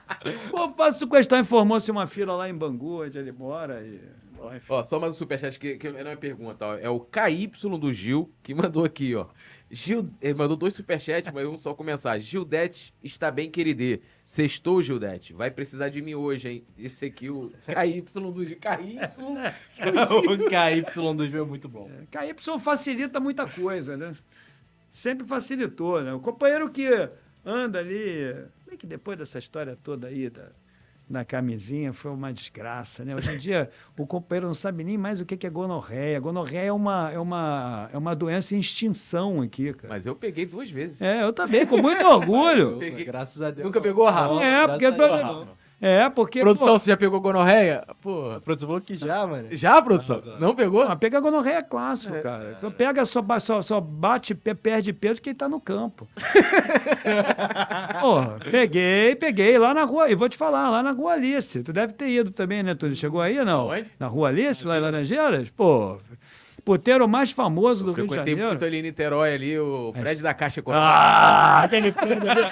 Era espetacular. Os Ali caras são, cabia- os caras são ali- cabia no meu, ali cabia no meu bolso, né? Oh, Na época tinha muita espetacular aquele ali. prédio ali da Caixa Delivery, Econômica. delivery. Pô, Você passa por ali, hum, olha o prédio, cara, vou dar uma parada aqui rapidinho. 15 minutos você resolve o teu problema. Rapaz, 15 minutos. Carlão da Vila Mimosa te mandou um beijo aqui. É, Carlão da Vila Mimosa é um, é um grande amigo também. Que, aliás, a, a, Vila Mimosa também, né, cara? É um grande desafogo das derrotas do Flamengo. Se vocês quiserem aí, tem o cupom Gil lá na Vila Mimosa. Pelo amor de Deus. Vou até anotar aqui, ó, pro Rafa falar aqui, ó. Tem o Danilo Araújo que ah. falou: aqui é Galo, Gil conta a história da Maria Mara, Maratona. Eu vou anotar aqui que eu, eu tenho umas histórias também, pedir pro Gil contar e uhum. vai lá. Mauro César Pereira, seu amigo. É, eu entendo o seguinte: houve uma transformação muito grande dos comentários que ele fazia no passado para os que ele realiza no presente. Na verdade, hoje, ele idolatra tudo o que ele execrava no passado. Ele execrava um jogo ganho sem justificativas, ele execrava uma estratégia eh, de defesa inflexível para o futebol, ele defendia um jogo apresentado como espetáculo, porém, obviamente, com objetivos de vitória. É, ele era radicalmente contra esquemas, eu diria, é, irrestritamente defensivos. Ele execrava o Abel, ele execrava o Filipão, ele não gostava desses esquemas e de uma hora para outra ele passou a defender ideias, filosofias de jogo que de fato é, iam contra aquilo que ele pensava é, num passado muito recente. Quando você acha que foi essa virada? Ah, foi depois que o Landim entrou. Ele execrava muito Bandeira, botou o apelido do Bandeira. Aliás, ele gosta de alcunhar as pessoas. Ele botou o apelido do Bandeira de Banana de Melo. Era muito crítico do Bandeira e agora eu quase que não vejo críticas a quem está ali na gestão. Eu vejo defesas incondicionais de modelos de jogo, se é que eu posso chamar o que o Vitor Pereira apresentou no Flamengo de modelo, porque no meu entendimento eu não percebi, eu não entendi até agora o que ele quis fazer ali no Flamengo. Foi um péssimo trabalho, assim como o do Paulo Souza, o do Domi e principalmente do Rogério Ceni, que ele faz questão de defender e já iniciou o campeonato paulista. Não sei o que, que o São Paulo ainda faz com o Rogério Ceni, independente da opinião de cada um, mas ele. Campeonato é, brasileiro, perdeu agora para o Botafogo. Perdeu para o Botafogo. E perde tudo sempre porque tem um modelo de jogo que, no meu entendimento, também não consigo entender, mas é covarde. Né? E eu não gosto de modelos de jogo que sejam covardes. Principalmente no Flamengo, cuja identidade nós sabemos qual é. Flamengo encurrala o seu adversário, o Flamengo joga no campo do seu adversário, o Flamengo é vencer, vencer, vencer. Ele passou a defender trabalhos agora longo-prazistas, mas que ingressam em contradição irrefutável quando, por exemplo, o Renato Gaúcho, o desafeto dele entrou no Flamengo. Renato entrou no Flamengo e aplicou e foi goleadas. É, é, mas no primeiro jogo teve que se é, retrancar contra o Defesa e Justiça. E ele foi impiedoso. Mas esse não seria um problema se o companheiro tivesse aí perguntando assim para mim, tudo bem, Gil, é a opinião dele, por que, que você se revolta? Porque ele alcunha as pessoas. Ele diz que aquelas pessoas que cobram, que é o que ele fazia no passado, pertencem a uma corrente da torcida do Flamengo que é a mimimi. É, então as pessoas vão lá no chat e ficam dizendo seguidoras do Mauro, tem todo o direito, mas vai lá, mimimi, mimimi, o tempo inteiro, aquela coisa toda, e eu acho que é uma influência malévola. Mas ainda assim, eu não falaria nada, só diria que não discordo, que não concordo. O problema todo dele é que ele alcunha essas pessoas, então resolvi alcunhá-lo também de capitão passapano, porque para mim ele é o capitão do passapanismo que tem aí, rapaz. Porque como é que pode é, ser condescendente com o jogo que o Flamengo praticava? E agora, e o pior de tudo não é isso. Né? Hoje, inclusive naquela, na live que eu fiz à tarde, a apresentação do, do São Paulo, um companheiro disse assim para mim: o capitão Passapano entrou na tua mente. Eu falei: não, na minha mente não, entrou na mente de vocês. Porque se o Flamengo perde de 4 a 1 para o Fluminense e todo mundo dizia ali que ia ter que esperar até o Carioca para tomar uma decisão, por que essa urgência toda na contratação do São Paulo? Esse é que eu não consigo entender. Você pode até concordar que o Flamengo precisasse de um treinador imediatamente, mas aquele que defendeu o Vitor Pereira até o final do Carioca para ver como ia ficar, principalmente depois de ter perdido inúmeros títulos aqui, é de fato o responsável por o que está acontecendo aqui também. Aliás, todos nós somos, né? Mas é de fato. Porque você pode esperar até o Campeonato Carioca, mas o Flamengo não pode esperar uns dois ou três jogos. Porque eu não caio nessa, viu, Túlio? Eu não acho, sinceramente, meus amigos lá do clube, eles me dizem isso. Eu não vou cair nessa de que o, o, o Landim queria o Mister. Eu não vou cair nisso. Tudo bem, o São Paulo entrou, eu desejo a ele boa sorte, obviamente, tem que desejar, sou rubro-negro. Eu acho claro. que pode dar certo, né? dependendo da forma como ele a torcida o veja, inclusive. Eu não acho que foi verdade o que aconteceu. E ele ele, ele consegue ingressar na mente das pessoas, influenciando e tornando ali um homem que foi um ídolo, que foi a principal peça daquela conquista, como um pária. Ele consegue apresentar ali o, o Jorge Jesus como um traidor da bandeira rubro-negra. E mais uma vez comparando situações completamente diferentes e principalmente enveredando para o lado pessoal em determinada live aí, ele falou que eu era o, o, o pobre diabo de regata bolsominion. Foi o que eu falei. Em outra live aí, eu jamais, o pessoal tá aí sabe disso, jamais, quando foi que eu mandei alguém lá atrapalhar o trabalho dele, nunca fiz isso, nunca faria uma coisa, não me interessa. Aí ele disse que as pessoas estavam sendo mandadas por um cafajeste. É, hum. isso aí me, me, me, me Mas tu me... nunca conversou com ele assim? Eu fiz uma live com ele, ah. uma vez lá no Urubucã, é, eu te diria que ele se portou. Foi uma época difícil para a política aqui do, do, do, Brasil, era uma época de pandemia, e estavam acontecendo realmente ideias, é, debates entre a pseudo-direita e a pseudo-esquerda aqui no Brasil em torno do trato da pandemia. E ele foi lá no canal Urubucan e as pessoas sabiam da, do viés esquerdista dele, muitas pessoas entraram lá e começaram a execrá-lo, e teve uma hora que ele perdeu a paciência, perdeu o centro lá, e ele esculhambou as pessoas que pensavam diferente dele. Mesmo assim, foi um debate bom, é, foi respeitoso, é, eu até concordo com certas ideias dele, mas isso aí é uma outra história. E aí ele começou a agir dessa maneira com o Rogério Ceni ele fez uma entrevista exclusiva, engraçado, né? Sempre com entrevistas exclusivas, fez uma entrevista, aquela ali, para lustrar a imagem do Rogério Ceni com perguntas absolutamente infantis até, preparando a bola para o Rogério Ceni ali empurrar para o gol. Aí eu fui, fiz um vídeo, fiz uma crítica, porque eu acho que aquilo ali atrapalha pra caramba. Ele conversou comigo pelo Twitter, é...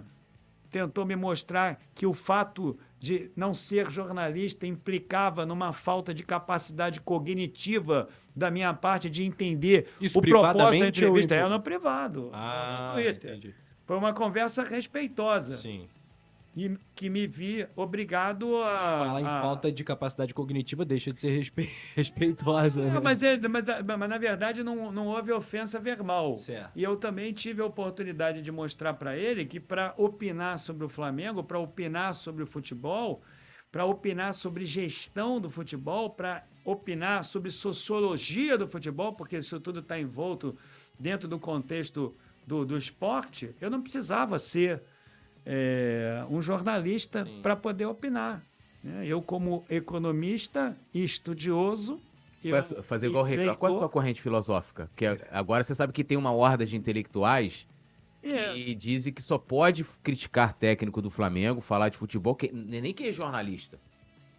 In, intelectual. Você tem que ter uma, uma pesquisa científica sobre aquele assunto. Então, você tem qual a sua é, corrente filosófica? Eu te, eu, te, eu te diria o seguinte: eu sou um leitor quanto mais. Não, mas você não fica pagando assim de. Isso não, eu não, acho não, muito legal. Você, você incentiva a galera ali, fala, galera, vamos ler e é. tal. Você, você tem, você tem um, uma, uma maneira de se expressar muito bacana, porque é legal, porque se o cara não entendeu o que você falou, o cara vai procurar um dicionário. Eu fazia muito isso. Inclusive, isso enriqueceu muito meu vocabulário. Desde moleque, lia e anotando.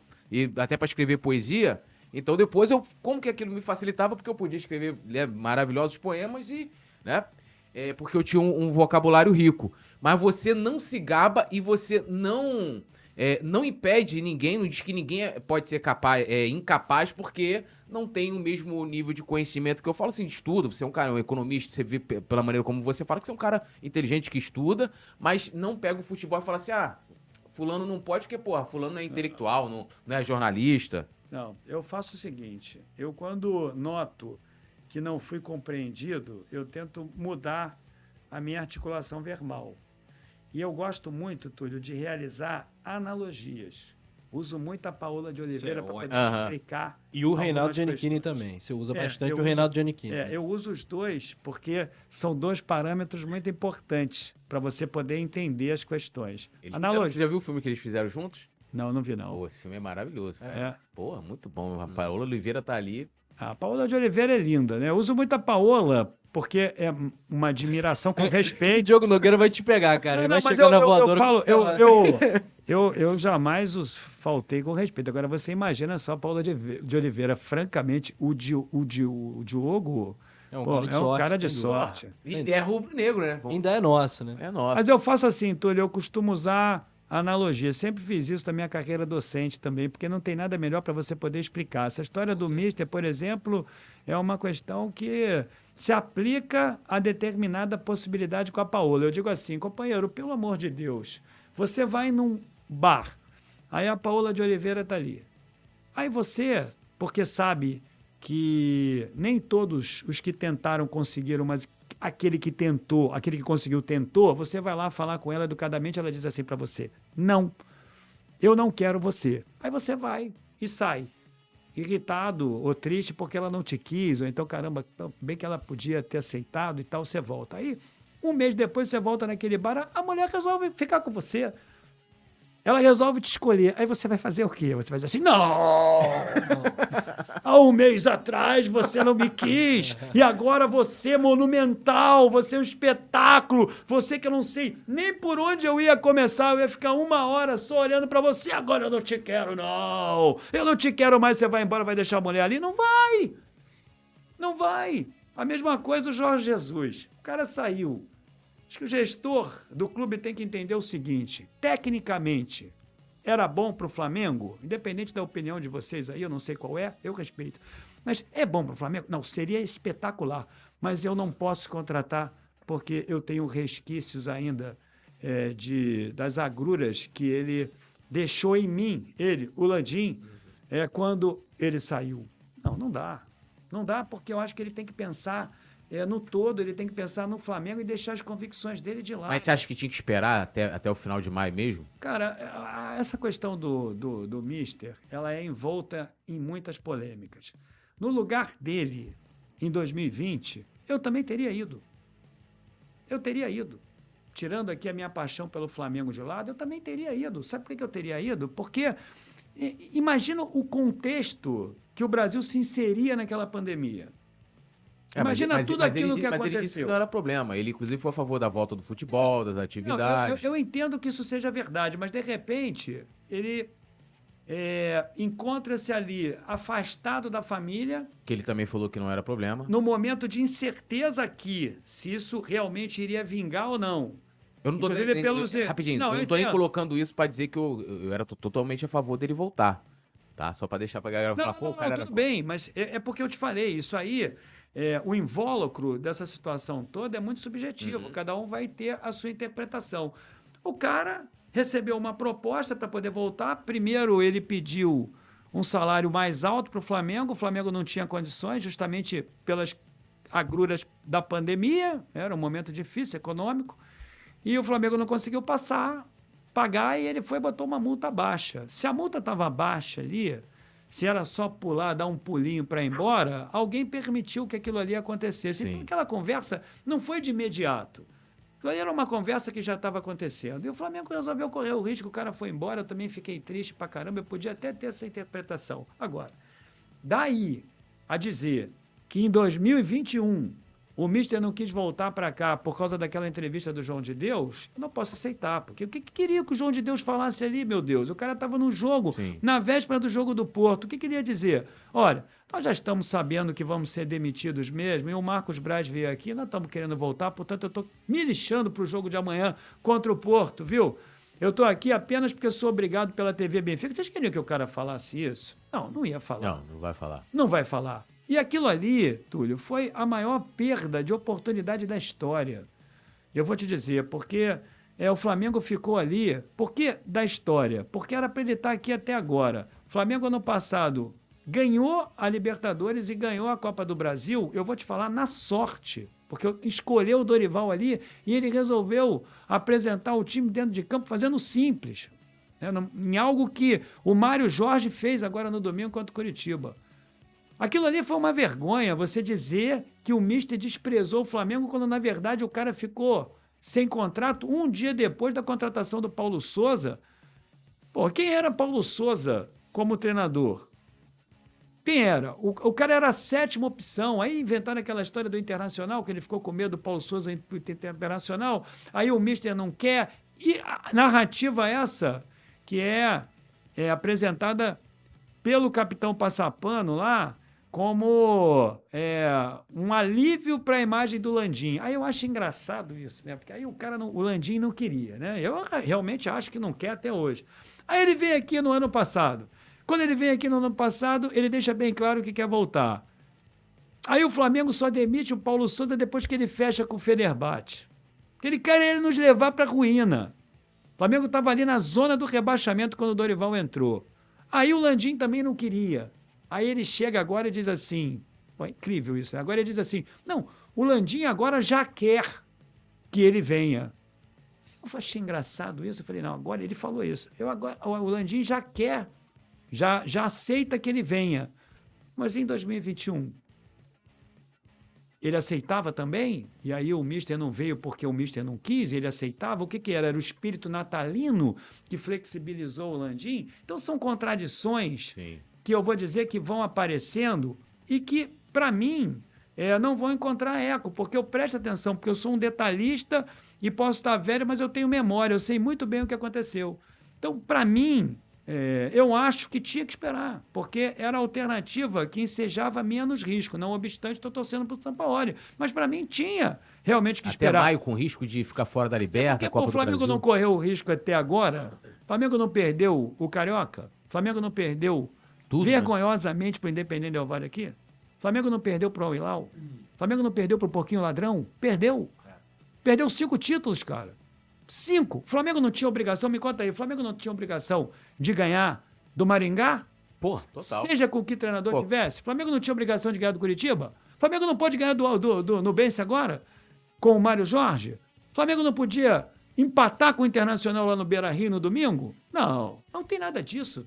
O risco não, assim, não era muito Eu grande. esperaria também. Eu esperaria. É, é, eu, assim, eu, eu. Em 2021, eu acho que é, ali a direção do Flamengo realmente, tipo assim, deu a, que, deu a entender que queria, mas de fato não queria, porque. E, e, digo mais, eu acho que era mais fácil o Mister ter voltado ali, porque ali era, era um final de ciclo de, de trabalho que ele sabia. Ele mesmo sabia, tipo assim, eu vou ser demitido né, no próximo jogo que eu perder, eu tô fora. E o Flamengo acabou, é, acho que contrata o Paulo Souza numa data e dois dias depois o, o Mister sai. Agora, o, o que eu penso é o seguinte: eu concordo muito com o que você falou com relação à postura do dirigente. Claro que todo mundo. Eu fiquei muito puto com a saída do Jorge Jesus, acho que não foi é, é, da maneira mais adequada ali em 2020. Mas assim, eu superei aquilo ali, porque é, é, o tempo passa, né? E, tipo assim, não é uma situação em que. anormal, vamos dizer assim, no mundo, principalmente aí do mercado do futebol. As pessoas vêm, os jogadores vêm, vão e tal. E o gestor tem que estar tá muito ligado nisso, principalmente o gestor. Se você tem, se o torcedor que perdoa hoje com uma, muita facilidade, o gestor tem que pensar no que é bom para a equipe. E hoje, né, o melhor seria, na minha opinião, o Jorge Jesus. O que eu vejo na situação que nas manifestações vazadas, e aí eu, é, vazadas e também faladas, que qual foram? Teve lá, acho que era uma mensagem que ele trocou com o um paparazzo no WhatsApp, um áudio que vazou, que ele fala: ah, eu quero que o Flamengo me espere. Não, o Flamengo me espere é muito vago, né? Tipo, ah, o Flamengo pode me esperar até o final do ano, até o que como o Simon fala, né? Eu espero, o Simon ficou muito empolgado, não, não, você não viu esse vídeo do Simon? Vi, vi. Que ele falou, espero até abril, espero até maio, julho, dezembro, aí nós, eu criei para ele a campanha é, Eu Escolhi Esperar. Tem, tem até uma figurinha que te mando depois. Vou te botar nesse grupo eu também. Concordo, eu concordo com o Simon. Aí, aí, então assim, e nesse áudio que. Aliás, e na coletiva que ele deu lá, ele fala: ah, eu estou aqui no. Eu, é, minha decisão eu vou tomar no meu último dia de contrato. Eu penso que se o Mister tivesse falado assim, olha, uh, o Papa, ou qualquer jornalista lá que ele. O Juliano Consenza também é, mostrou algumas mensagens que ele trocou com o Mister. Falou assim: ó, se o Flamengo vier aqui me fizer uma proposta concreta, eu volto, eu volto pro Brasil agora, vou pedir para esperar uma semana e tal, é, e volto. Eu acho que aí eles não teriam como a direção do Flamengo de tentar um outro nome, porque a torcida, em sua maioria, quer o Jesus. Mas eu acho que da maneira com que até o próprio Jesus se colocou, e até nesses áudios vazados, tipo, ah, é, vou esperar até o último dia de contrato e tal, a, ficou mais fácil para a torcida comprar o São Paulo. Então, olha só, eu vou criar aqui uma analogia, você vai refletir junto comigo. Só se for com a Paula Oliveira. Então, dessa vez, é tudo bem, pode, eu vou inserir a Paula de Oliveira aqui. Eu vou aqui fazê-lo. Olha só. Imagine o seguinte, Túlio, não vai acontecer nunca isso porque a Paola de Oliveira nunca vai dar mole para você. E você também, muito bem casado, você Sim. não vai. Não, criando aqui apenas um exemplo hipotético. Imagina assim: eu conheço sua esposa, você é muito bem casado, é um cara feliz no casamento, enfim. É, então isso não vai acontecer. Eu estou aqui tentando mostrar para você um exemplo. Imagine o seguinte: você sai daqui agora e aí conhece a Paula de Oliveira, você se apaixona por ela. Só que você está casado com a tua mulher. Hum? E aí você chega para ela e propõe para tua mulher a separação. Então, imagine que você seja um homem de ativos fixos abastados, com muito patrimônio, com muito. E você chegue a um acordo com a sua mulher de uma divisão salomônica dos seus bens. Só que a sua mulher, muito triste, consternada, está perdendo o homem da vida dela, não sabe que você está apaixonado pela Paola. Você vai falar para ela que está com a Paola antes de você assinar o divórcio?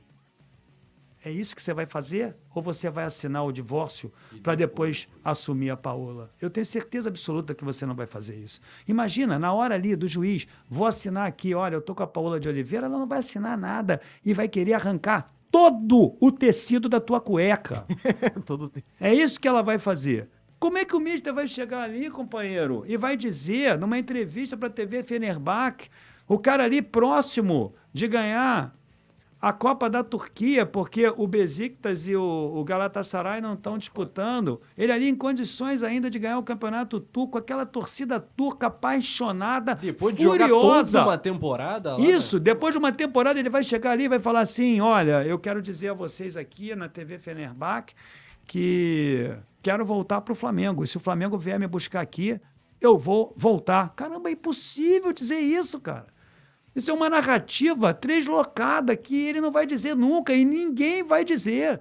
Porque é, tem a mesma característica de periculosidade desse exemplo que eu te apresentei, pô. Você está ali para assinar um negócio, por que, que tu tem que mostrar a mulher? Por que, que ele tem que falar aquilo?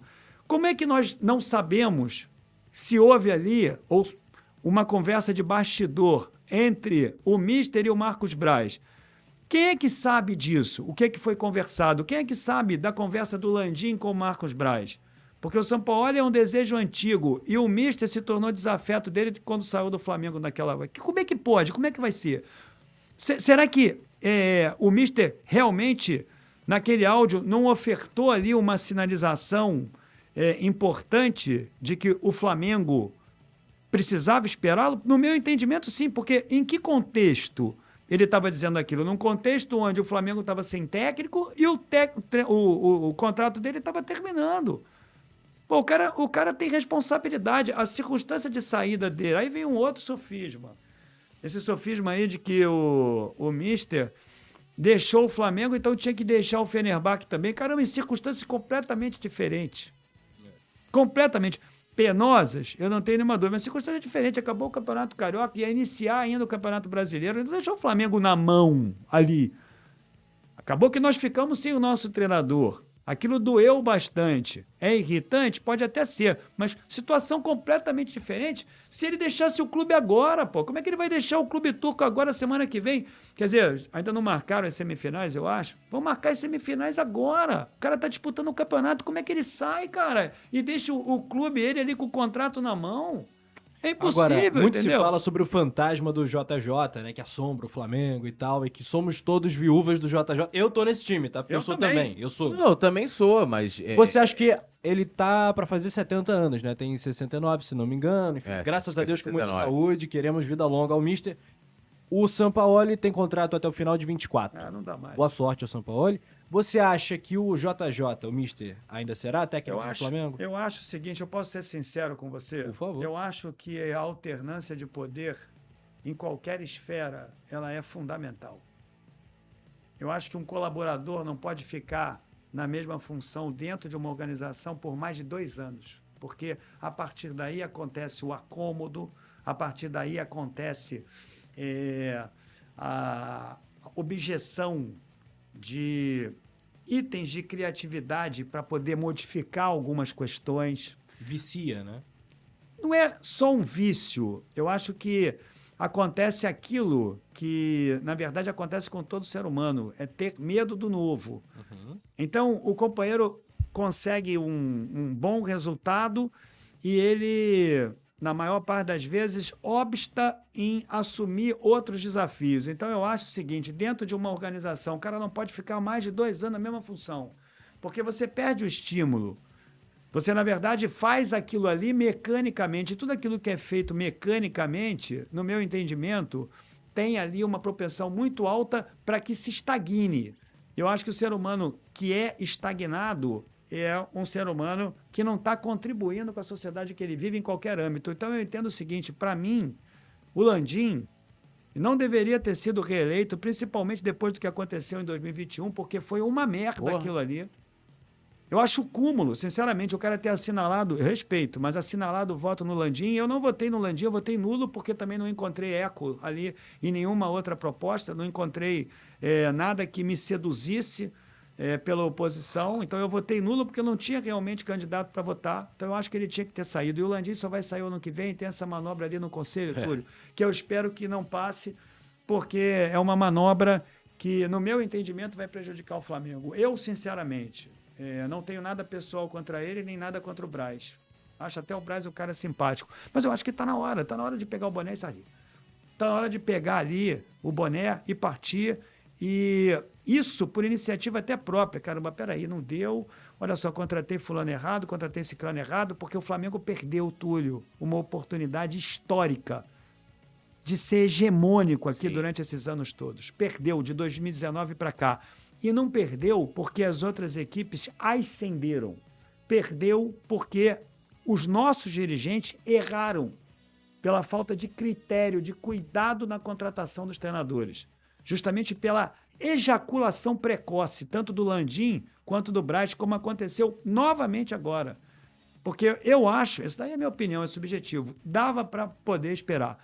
Traz agora um treinador que, no meu entendimento, tem ali determinada correlação com o sentimento da torcida, a torcida vai gostar dele, porque ele anda de um lado para o outro, tem ele xinga, ele briga, é. né? tem uma identidade diferente da torcida do Fluminense com o, o, o, que o, o, o, o rubro-negro espera, que a torcida do Fluminense ela é mais diplomática. A verdade é essa. Sim. É. Eu não vou dizer aqui que a torcida do Fluminense, é óbvio que tem de, é, membros de todos os estratos sociais, mas o tricolor precisa entender que a torcida deles é elitizada. Sim. Eu não estou falando aqui de, de, de tá qualquer tá espécie de preconceito, é. de forma alguma, mas você vai ver que é, grande parte dos intelectuais, grande parte da sociedade mais abastada, você vai ali quantificar os extratos, você vai ver que tem muitos tricolores, claro, óbvio, isso aí é, é uma obviedade. Então, o torcedor do Flamengo não é uma torcida melhor do que a outra, ao contrário, todo o meu respeito para o escudo do Fluminense, para o torcedor, não é isso, mas é porque realmente quando você estratifica aquilo ali, você percebe. E eles próprios falam isso. Pô, vai lá na torcida do Fluminense, você vai ver só mulher bonita. Pô, vai lá na torcida. Eu não consigo. Recentemente eu debati lá no canal do João Guilherme com um companheiro, que é muito educado, e ele falou isso. Não, o torcedor do Flamengo, o torcedor do Fluminense tem medo de ir ao jogo para ir é, contra o Flamengo, porque nós já sabemos o que acontece. Aí eu tive que é, contradizê-lo, dizendo que era um problema social, etc. E eu acho que eu consegui fazê-lo. Então não é nada contra o escudo do Fluminense, não é isso, mas é um, é um, é um perfil diferente. E o torcedor rubro-negro vai se identificar com aquilo, mas o torcedor rubro-negro também vai ficar ali é, preocupado com as escalações, porque não tem aquela história de é, segunda e terça para descansar, quarta e quinta para correr e domingo para correr. Não tem essa história. Ele vai, ele deixou claro na entrevista hoje, ele vai ali alternar o time. Isso irrita o torcedor rubro-negro. Porque se ganha uma vez, duas, beleza. Agora perde duas vezes, vai começar a dizer que é porque poupa. O próprio Zico também é, pronto, é contra, se manifesta dizendo que rodízio é na churrascaria. Eu concordo com ele, não tem entrosamento do time, etc. Então, vai jogar de maneira posicional. Ele falou isso hoje. Ele disse: olha, é óbvio que nós paulatinamente vamos educando o elenco a jogar de uma maneira ou jogar de outras maneiras táticas. Foi isso que ele falou. Então, cara, é uma coisa assim que pode dar certo, tem um histórico de louco, né? O companheiro briga com todo mundo, É. não termina contrato, o contrato dele termina e no final do ano que vem, imagina só qual deve ser o tamanho da multa, junto com o mandato do Landim, que ele quer ter a possibilidade de concorrer, você sabe disso, Sim. ele quer aumentar até em um ano o mandato dele, eu não sei por que isso. A nossa sorte é que o Dunst tem aspirações políticas, que o BAP também tem, que o Valim também tem, ninguém vai concordar, eles têm influência ali. Então pode ser que o Conselho obste isso. Mas o Mister retornar para o Flamengo, eu não acreditava nem dessa vez. Sinceramente. Eu lutava por isso, porque eu achava que era o melhor. Eu não tenho dúvida que ia ser o melhor. Porque a primeira coisa que o Sampaoli tem que fazer ali é cativar a torcida do Flamengo. Nunca, Túlio. Nunca na história do Flamengo houve uma coisa dessas. Eu acompanho o Flamengo desde 72. Nem com Cláudio Coutinho existia isso, essa idolatria toda. A torcida do Flamengo cantando, o Flamengo metia um gol, a torcida cantava Mistê, Mistê e Sim. não cantava o nome do jogador. Nunca houve isso. Esse cara chega no Flamengo ali, ele minimiza todos os riscos. Aí começa aquelas narrativas, quem te garante, pô, que ele ia dar certo de Pra novo. você é o maior treinador da história do É, Flamengo? essa já levanta. Para mim a tem três grandes treinadores, os que eu acompanhei. Três. Para mim, o Cláudio Coutinho, né? e eu acompanhei isso, era garoto e acompanhei, era um fenômeno. Eu estava na piscina da Gávea, inclusive treinando natação quando ele morreu, recebi a notícia na borda da piscina. Foi uma tristeza colossal dentro do clube, porque ele era muito querido, muito austero, mas já tinha conceitos que o Mister pratica hoje de um futebol apoiado. Lembra como é que o Flamengo jogava? Ele que dizia ali: olha, o Flamengo enfia a faca e tem que rodar. Ou seja, é, mete um gol e aniquila o adversário metendo mais gols. Era, era partidário, um fenômeno o que ele fez na época. Era muito idolatrado, mas não tinha é, realmente toda essa magia que o torcedor rubro-negro desenvolveu com o Mister. Depois disso, vou falar para você do Carlinhos. Carlinhos, cara, excepcional. Não é à toa que ele tem uma, uma estátua ali onde tinha um bar, ele tomava ali um chopinho, você sentava na mesa, conversava com ele, o cara te dava uma aula de vida, de futebol, de uma simplicidade tamanha e conseguiu fazer do time do Flamengo duas vezes campeão brasileiro ali, é, quando o, o Flamengo tinha estrelas, principalmente em 87, que foi o melhor time, e se fez respeitado ali, não era nenhum medalhão, dava orientação pro Zico, pro Leandro, pro Edinho, pro Zinho, pro Renato Gaúcho, pro Bebeto, todo mundo respeitava ele e a torcida do Flamengo adorava ele. Agora, manifestação efusiva, como acontece com o Mister, É. eu jamais vi e jamais verei. Eu nunca vi isso em nenhum lugar do mundo. Eu não vi isso no Barcelona com Guardiola. Eu não vi isso. Acho que um fenômeno parecido foi com o Klopp no Borussia. Não no Liverpool, no Borussia. Aquilo ali também era uma É. coisa de doido. Não sei se você teve a oportunidade de ver um jogo ali, mas a torcida idolatrava ele. Como idolatra até hoje, porque a torcida do Borussia Sim. acalenta. Para qualquer treinador que entra ali, o Klopp vai ser sempre um fantasma. E ele vai voltar para o Borussia. Acho que o caminho dele natural é assumir a seleção alemã daqui a algum tempo. Ele fala que não, mas é. E depois ele volta para o Borussia. Ele vai encerrar a carreira dele no Borussia. Ele tem muito tempo de carreira ainda, né? Porque ele é bem jovem.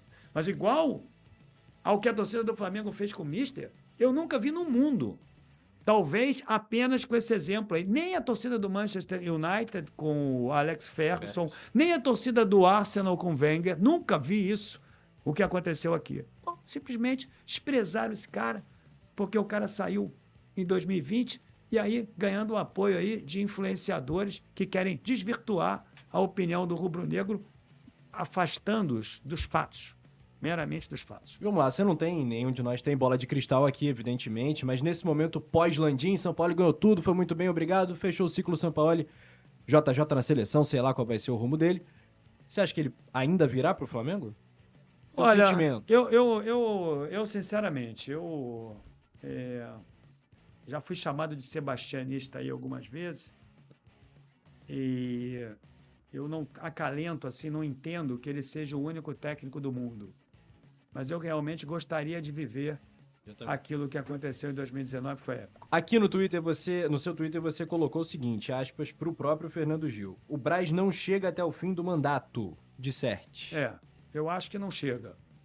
Eu acho que não chega, porque se o Sampaoli não der certo agora, não vai dar, Túlio. Não vai dar. Porque não é possível, cara, que se o Sampaoli não der certo, não é possível que o Braz vai ficar ali. Com outro pagamento elevadíssimo de multa. Porque se o Sampaoli perde 10 jogos, não interessa o tamanho da multa. Interessa é o que o Flamengo pode salvar até o final do ano. Houve manifestações agora no domingo, você viu Sim. contra o Landim. Até depois, depois da partida, né? Depois da ganhou. partida contra o Braz, a torcida não vai tolerar. Então, eu acho que isso aí é a última cartada dele. Escrevendo isso aí, eu confesso a você, depois de conversas que eu tive lá no clube e ainda impactado é, pela notícia de que o Mister não viria, porque eu, eu descobri isso na eu já imaginava, né? Eu tinha falado, ó, o Flamengo perdeu na live de pós-jogo.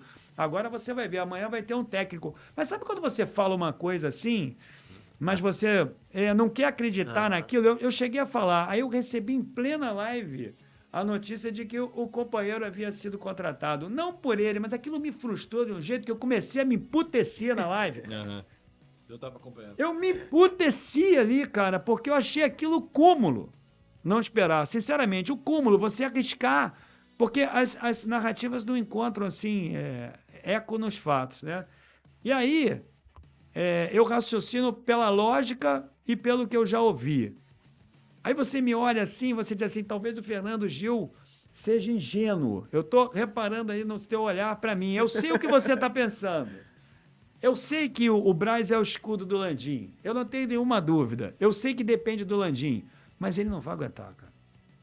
Se o Sampaoli tiver um insucesso aqui no Flamengo e o Flamengo não vingar e ele for obrigado a demitir o Sampaoli, eu vou te falar uma coisa. Eu acho que o São Paulo vira o escudo do próprio Braz nesse momento, né? É. Inclusive, ontem teve a imagem deles passando É. ao lado do São Paulo na frente. Assim, Mas sempre assim, né, cara? É. Sempre assim, aquela foto que tiraram hoje, eu tô cansado de ver aquela foto do Domi, a foto do Paulo Souza, a foto Sim. do Renato. Pô, isso de 2020 pra cá. Foto com o Dorival, foto, pô, agora com o Vitor Pereira, aquela foto ali, cara. Eu vejo o São Paulo com uma roleta russa danada, assim. Vai Eu ser uma também. parada muito extremada. Por isso que eu tô te dizendo, por isso que eu botei Vai aí. ser visceral, vai ser muito louco ver o São Paulo no Mengão. É, eu, eu, eu- vejo o seguinte, assim, o, o, o Braz tem muita força ali.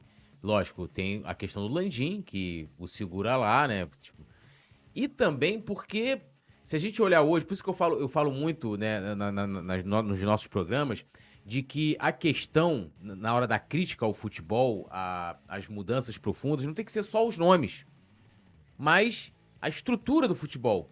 Porque o Braz saindo, e aqui não é uma defesa que ele tem que permanecer por conta disso, tá? É, o Braz saindo, hoje, vocês vejam quem hoje no departamento de futebol do Flamengo mais se coloca. Eu não tô falando do, do Spin, do Spin é funcionário. O Spin não tem aspirações políticas, né?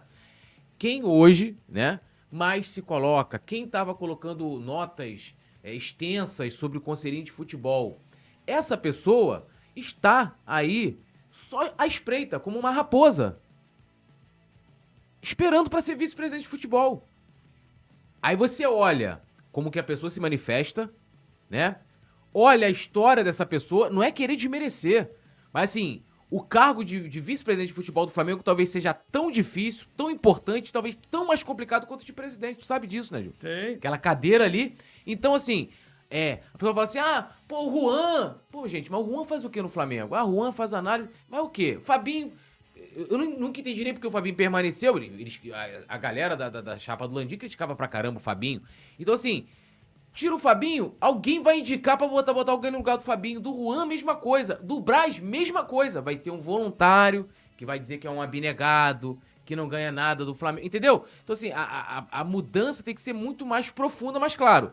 É, de que é, pode acontecer o que você tá falando, ou não pode acontecer, porque esses caras também são muito imprevisíveis na situação de que, assim, a, a decisão é tomada muito pensando no futuro político. É, eu entendo o seguinte, que ao que me parece o Landim ainda não confirmou o apoio prometido ao Dunch. Sim. Eu acho que o Landim é aquele que não vai avisar da Paola ou do Reinaldo Gianecchini Com ele eu vou usar o Janequine. Ele não vai avisar do Janequine. não vou usar a Paola com ele, não, porque ele não tá merecendo. Não tá, não, não tá, Ele tá não. merecendo ficar com a mão na Tá parede? parecendo, é, tá parecendo tomar um banho de água fria, aqueles falam de água gelada. não, ele não vai avisar, é, vou botar a Paola pra ele, não, leve a mão, não. Ele não vai avisar do Janequine antes do, do, do, divórcio, cara. Ele não vai falar isso agora, mas ele prometeu ali, vocês, vocês Sim, sabem disso, sim. ele prometeu ali. E é aquilo que o Dunst, na verdade, deve estar esperando. Né? Eu E Posso dar minha opinião? eu acho que vo- você acha que ele não vai apoiar o, o Eu acho que ele não vai apoiar ninguém. é, mas seria uma baita de uma é, falta de consideração Sim. pelo cara. Você Sim, concorda? Teve um acordo. Aliás, o acordo, inclusive, era. É, né? É 2021. Landim vem apoiando o Duns e acabou. Sendo que houve uma. Algumas rusgas internas para evitar, né? é, vamos dizer assim. Tempestades maiores. O Landim, então, eu vou concorrer e aí. É. Mas eu acho que pelo jeito, assim, é é uma das coisas que eu sempre admirei do Landim, não só pelo que ele, pelo que ele falava, o pessoal de vez em quando recorta as entrevistas, né? Ah, olha o que ele falava aqui e tal, mas a maneira com, com que ele trabalhou, né? Como ele participou do, desse, desse- dessa reestruturação do Flamengo e, e sem se, se furtar, sabe? Sem. Ah, e aí, o que, que você acha? Não, não sei, sabe? Sempre procurando se colocar. E hoje eu vejo um Landim que não se coloca. Pode estar trabalhando muito internamente, mas a gente sabe que ainda mais um clube como o Flamengo, você hoje está na comunicação, né? É, é, é, é, falando, se comunicando com as pessoas, sabe o quanto é importante, né? O Márcio Braga que falava isso, né? O presidente do Flamengo ele não fala, ele faz pronunciamento, porque ele fala para uma nação. Mas você tem lá o presidente da nação e o cara não fala com a nação. Como que é isso? É. Nem para dizer assim, errei, quis acertar, pô, é, vamos continuar, não vamos. Tem que falar alguma É, coisa. eu acho ele de uma arrogância, assim, uma coisa assim. E não tem se colocado, né? Realmente impressionante. E não foi. Na, se eu não me engano, na, depois do jogo contra isso, contra o Maringá, a minha capa foi o Landim é, com aqueles dizeres dele, que era impossível que um presidente de uma organização. é, lembra quando ele falou com o. Benja, aquela entrevista? Eu botei aquilo ali na capa, Responsabilidade, porque ele realmente me parece não cobrar. Para mim, ele é omisso. Veja bem, eu não estou aqui ferindo pessoalmente Sim, tá a integridade, eu estou falando do cargo, É. eu tenho todo o direito de fazer isso, é Sim. porque ali é complicado, né? Os companheiros, eles não gostam muito das críticas, não. Já visto o que aconteceu lá na cabine da, da, da Flazoeiro TV, quer ver, não gostam não, mas eu também pouco me importo com isso, eu estou lá sempre e vou continuar a falar do Flamengo da forma como eu acho que tem que falar. Esse é o limite que eu não cruzo, entendeu? Eu não cruzo ali o cargo pro, pro lado pessoal, eu não sou assim, eu não vou fazer assim nunca, jamais é, eu ofendi ou provoquei qualquer ilação contrária a ele, que maculasse a integridade dele. Mas eu quero te falar uma coisa, ele não cobra, para mim ele é omisso, para mim é, o Marcos Braz não é profissional, porque se fosse profissional, porque você tem que contabilizar, Túlio, não é possível. Como é que você é, paga tantas multas para treinador assim? Se Pô. você tivesse em qualquer organização, você já teria saído. Com certeza. E aí fica aquele ciclo vicioso, que eu não estou dizendo que seja pernóstico é, em outros âmbitos, senão o futebol. Vou me circunscrever aqui o futebol. Fica aquele ciclo é, vicioso do Marcos Braz ser sempre aquele que vai escolher o treinador depois de um anterior que teve insucesso e que provocou uma multa altíssima no Flamengo. Caramba, se fosse para trazer o Vitor Pereira, se estudasse um pouco o Vitor Pereira, teria entendido que o Vitor Pereira não é o cara ideal, adequado para o cargo do Flamengo. Você quer ver aqui? Eu sempre digo isso. Eu fui lá em, no, em Itaquera. Pô, o Vitor Pereira estava com o estádio cheio lá, treinador do Corinthians. Torcida do Corinthians, você sabe como é, não é fácil jogar lá. O Flamengo joga bem lá, mas não é fácil. A nossa torcida também estava lá. Sim. Mas eu vou te falar uma coisa, e cantando, e eu vou te falar uma coisa. semifinal da Libertadores. É isso, quartas, Quartas de quartas final, de final da Libertadores e, e final da Copa do Brasil. Tá. Flamengo podia ter vencido aquela Copa do Brasil lá, porque o Gabigol perdeu inúmeros gols e o Vitor Pereira jogou retrancado. Aham. Quando na- na- nas quartas de final da Libertadores, a mesma coisa, o cara retrancou o Sim. time. Quem, quem, quem gosta o mínimo de futebol viu. E vou te Como- falar, passou pra final por acaso da Copa do Brasil. O Fluminense jogou muito jogou mais bola muito o o mais. Corinthians. Agora, mas aí eu te pergunto: o cara não vai querer conquistar uma vantagem dentro de casa? Como é que o cara põe o, o, o, o time recuado? Foi a primeira coisa que eu falei. Mas disse assim: olha, Ainda não tenho propriedade, ele tem nome. Vocês ficam dizendo aí que ele eh, venceu o Mister e que o Mister mesmo, eu nunca vi o Mister fazendo, falando isso, mas dizem que o Mister eh, indicou ele para o Flamengo, eu nunca ouvi da boca do Mister uma coisa dessa. Eu acho que isso aí é mais uma falácia. Ele falava daquela vitória lá, do, do, que ele ganhou do Mister lá, aí eu fui pesquisar sobre o jogo, né? Porra, foi 90 minutos do Benfica isso. massacrando o é Porto. Isso. Aí, no final, o time dele achou um gol, Aí eu não, mas ele ganhou do Mister. Tá vendo? É isso que eu tô te falando. Aí eu falei assim, eu não tenho propriedade. Aí quando chegou ali perto do Natal, eu falei assim, não, peraí, agora peraí. Fui lá, peguei diferentes jogos. Vitor Pereira, quando jogava fora de casa, contra qualquer equipe, se fosse uma equipe mais fraca, bloco médio. Se fosse uma equipe fraca, forte, qualquer equipe forte, ele recuava os blocos de marcação. Jogo dentro de casa, contra uma equipe muito forte, ele jogava com blocos médios. Se fosse contra uma equipe fraca, ele adiantava o time. Ele sabe fazer. Ele sabe fazer. Ele sabe é, movimentar os blocos de marcação. Ele sabe fazer. Esse jogo contra o, esse contra o Benfica, isso é, isso é o maior mito da história Porra. do futebol aqui. Porra, ele foi massacrado direto. Massacrado. Aí, nego, não, Vitor Pereira é impressionante. Olha a uhum. entrevista do próprio Vitor Pereira, uma vergonha. Como é que o Marcos Braz faz uma coisa dessa? Aí eu pergunto a você, cara, não parece que é, aqui sem que vocês interpretem para outro lado, parece assim, o cara está andando na rua, encontra com o empresário do, do Vitor Pereira, oh, o Vitor tá livre, hein? Pô, por que você não contrata o Vitor Pereira aí? E o Landim dizendo que o Dorival ia ficar, lembra? Um dia depois, dois dias depois, que vergonha, cara. Aí contrata o treinador. Trato com o Dorival. Dorival é o seguinte, cara, quando chegou eu falei, olha, o Dorival vai fazer o simples bem feito. Foi o que aconteceu. O Dorival não tem muito repertório tático. Não tem. Mas ele faz aquilo que tem que fazer. Ou seja, ele reuniu o grupo e pensou antes o seguinte: bom, caramba, eu tive alguns problemas na minha vida com alguns jogadores, dessa vez eu não tenho. Eu não tenho muita coisa no meu currículo. Eu tenho aqui a oportunidade de ganhar três títulos importantes. Caramba, eu vou me conter, eu vou ser mais discreto, vou ser flexível, vou fazer o simples. Reuniu o grupo e falou assim: olha, vamos jogar dessa maneira aqui, que é a que vocês gostam de jogar. E pronto, foi isso que ele fez. E o Flamengo foi campeão. Você Aí, o manteria para o que queimou? Não, eu, eu, eu, eu, entendo o seguinte, na época eu falei o seguinte, o que, que queimou o Dorival? Uhum. Queimou o Dorival que o Flamengo foi lá, meteu os dois títulos e depois esmoreceu.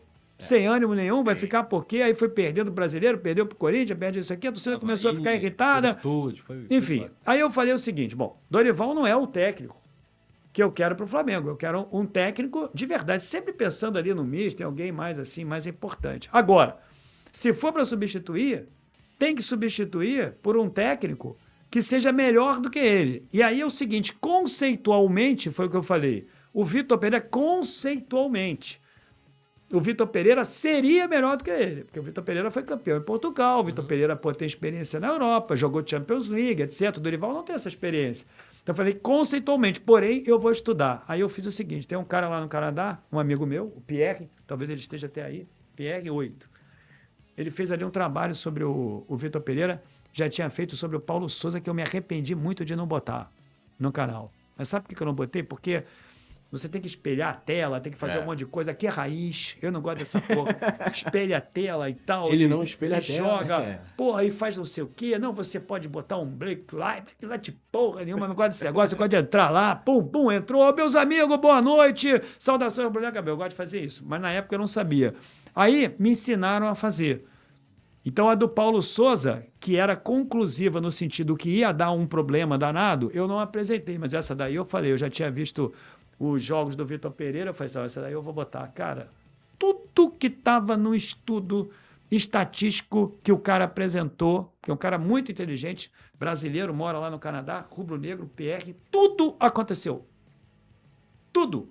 Como é que pode ser possível que a contratação dele tenha sido embasada em critérios técnicos? Não, não foi. Se uma apresentação que foi feita no meu canal já era conclusiva no sentido que ia dar problema. Como não é, cara? Então, um cara desse.